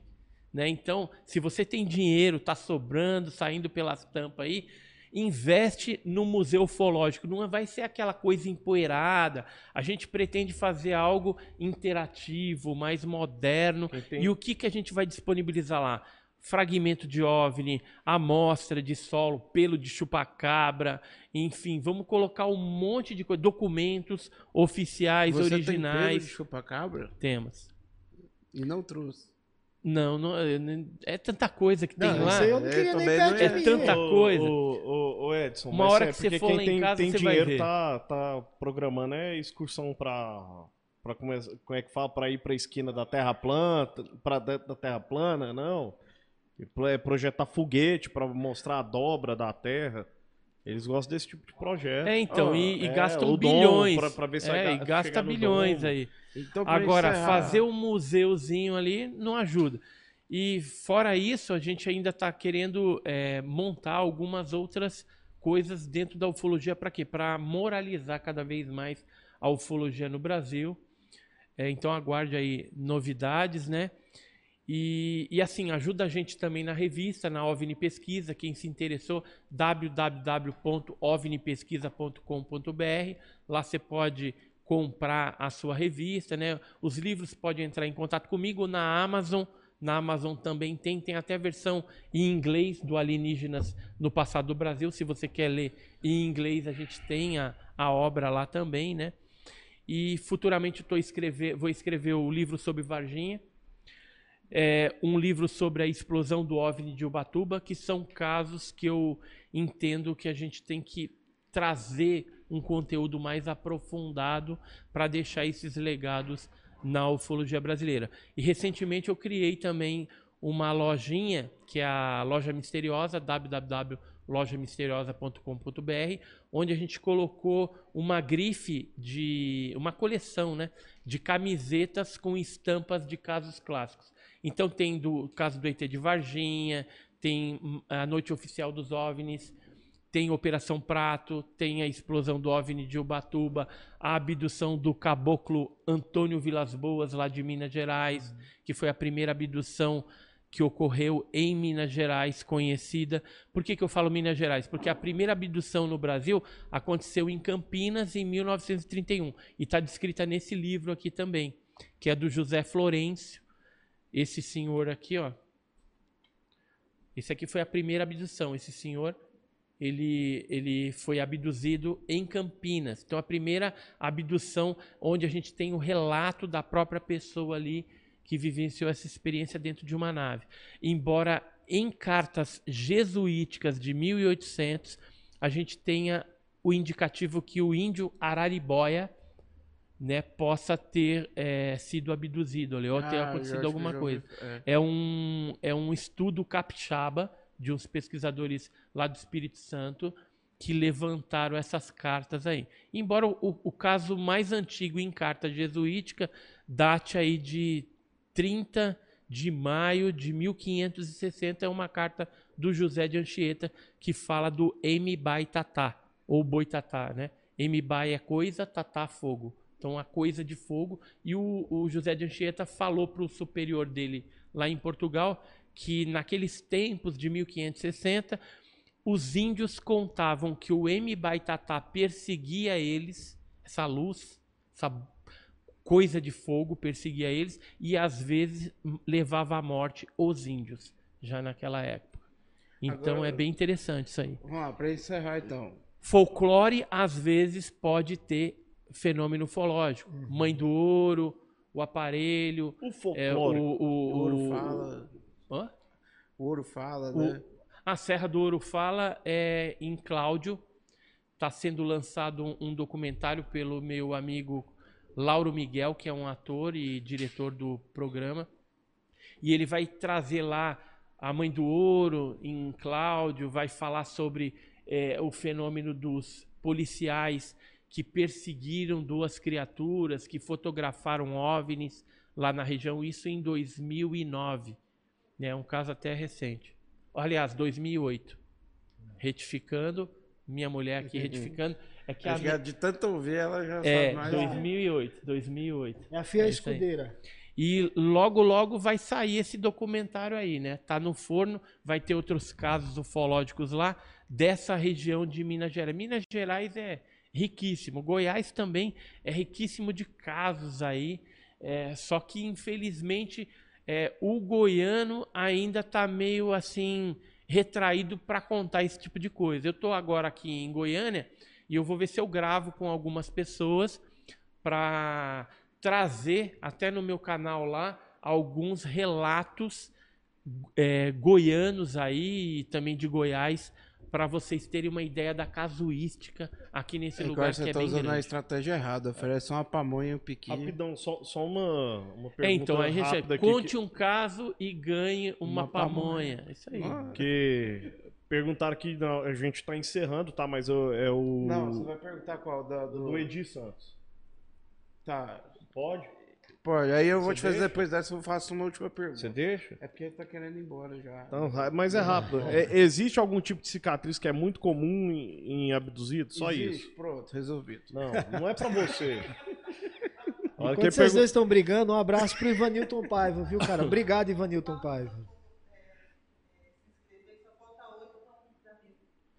Ah. Pessoal que está assistindo, que é do canal Enigmas e Mistérios, aí o que me acompanha, entra no canal deles aí. Falta oito pessoas, oito inscrições apenas para eles chegarem a mil inscritos. Ajuda é, eles. Entra aí. lá, depois sai. Então, e inscreve, vai lá, não, não custa é nada. É mesmo, de graça episódio eu já, rapidinho. já Ajuda e outra eles. coisa, é, só, você vai encerrar, mas só para o pessoal lembrar, a gente vai, claro disponibilizar esse episódio, ele vai continuar no nosso canal. Se você não pode acompanhar ao vivo. É, na verdade, como, como, quebrou dois links, a gente chegando lá, eu vou juntar num só e fazer o upload depois, porque senão fica. Exatamente, a gente junta fica e faz um só. E aí já disponibiliza. A gente faz cortes também disso e vamos mandar para você os Show. cortes, que aí você publica no seu Instagram, entendeu? Excelente. cortes curtos para rios e. Os drops. É, os drops. Então, o, o Lucas, ah. então, é, respondendo a pergunta aí, é, o que ocorre são queimaduras. Alguns abduzidos voltam com queimaduras no corpo. E essas queimaduras, às vezes, têm um formato geométrico. Pode não ter, mas em alguns casos tem, e a gente já é, identificou alguns padrões.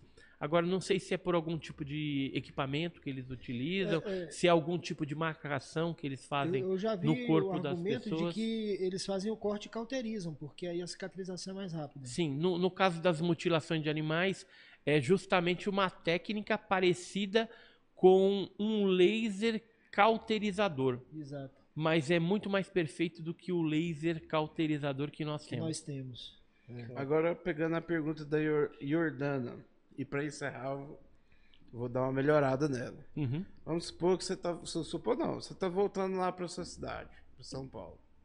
E aí você é abduzido. E tá lá cara a cara com o Gray. E ele fala assim: você tem direito a fazer uma pergunta que eu vou te responder. O que, que você ia perguntar para ele? Se ele souber, né? Mas ele sabe todas as respostas. Não, ele falou assim, tem direito a uma pergunta. O que, que você vai perguntar? Não, primeiro que ela pergunta é o seguinte, como você reagiria? Não, é porque... Tá, que eu, que eu, acho que ca, eu acho que cada um podia dar sua resposta, sua, sua pergunta, fazer sua pergunta. Olha, eu, eu perguntaria assim, eu, eu, é, eu quero saber a cura do câncer. Porque aí, com isso, eu abrangeria um número bem maior de pessoas e estaria fazendo um bem para a humanidade. Pensa, eu perguntei pro ET a cura do câncer, quem respondeu? Eu falei, não sei. eu ia fazer a pergunta. Não, se ele falar não sei, eu, eu me lasquei, entendeu? Não, Aí eu me lasquei. não quer calar. Porque o, o, menino que fez ela morreu. No céu tem pão. No céu tem pão? Tá brincando essa zoeira, velho. O que, que você ia perguntar, Maurício? É, ué. Não, era, era, era, essa questão. Se você pudesse fazer uma pergunta. Pois é, mas você? O que, que eu perguntaria? Provavelmente nada, eu ia estar em choque, né? É. Eu tenho muito de medo de. E você, Júlio, você aperta seu nome chegou em Marte? Eu ia perguntar por que o Palmeiras não tem Mundial. Brincadeira. Não é isso, não. Eu ia perguntar o seguinte. Cara, Ó, saiu 20 pagar. inscritos aqui. Eu ia perguntar pra... Saiu 20 já? Eu ia perguntar pra ele o seguinte, cara, eu tenho que pagar pra você tirar eu daqui, velho? Leva embora, pelo amor de Deus. E aí, pessoal, já se inscreveu? Se inscreve lá, meu, pra gente terminar a live Ó, com mil inscritos. Isso aí. O pessoal tá se inscrevendo no, membro, no Enigmas e Mistérios. Escreve lá, mas escreve é, aqui se também. Escreve também é, escreve aqui no pavê e ouvir, ouvir gente. É. Isso aí, então, ouvir, falta é. só oito. Edson, muito obrigado. A gente trouxe o Edson lá falta São Paulo cinco, falta cinco. esse programa. Eu já tinha avisado ele que não era um programa lá essas coisas, mas fica aqui nossas desculpas. É. eu, po eu posso tá... terminar? Pode, então tá. É... Eu quero saber o que, que ia ter com. Danoninho aí. É, o que, que ia ter com. É, era é, Danoninho. Era Danoninho, então tá. Então vamos lá. É Danoninho, Danoninho. O ET, além de... o, o ET de Varginha é Danoninho. Não, né? o ET, além de, de agora, ser misterioso, ele é agora, mimado. O, o ET, ele não come esse pirulito. Porque senão é canibalismo, é né? Ó, oh, quatro, mais quatro, próximo programa eu vou estar fantasiado de zanguinho. Eu sou da família dos Greys, eu sou o ET de Salvador, do Lava Jato 2M, Nossa. que meu nome tá lá em Marte, eu vou comer esse pirulito.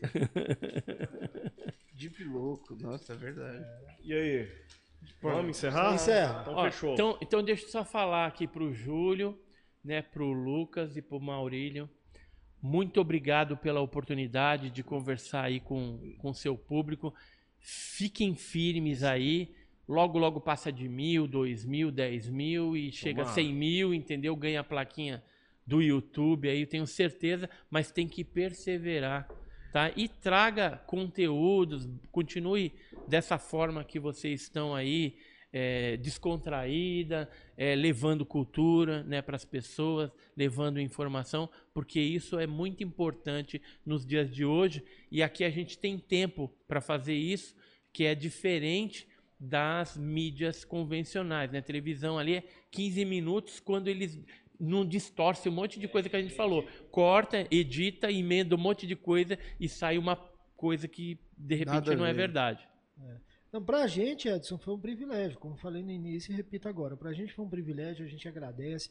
O canal vai estar sempre aberto também para qualquer tipo de participação. Quando, Quando quiser tiver... me trazer de volta, eu volto, hein? Vamos. E, Se tiver e, novidades também, e, entre em contato, assim, a gente traz de volta. Se tiver, por exemplo, se for me trazer, a gente monta uns esquemas aqui é, com pessoas que já viram. Se quiser montar uma palestra também para a gente estar tá levando Exatamente. o assunto aqui na região. Ah, o pessoal ah, de Goiânia eu tô que quer, dar, quer fazer um relato, como é que a pessoa te acha para fazer é. esse relato?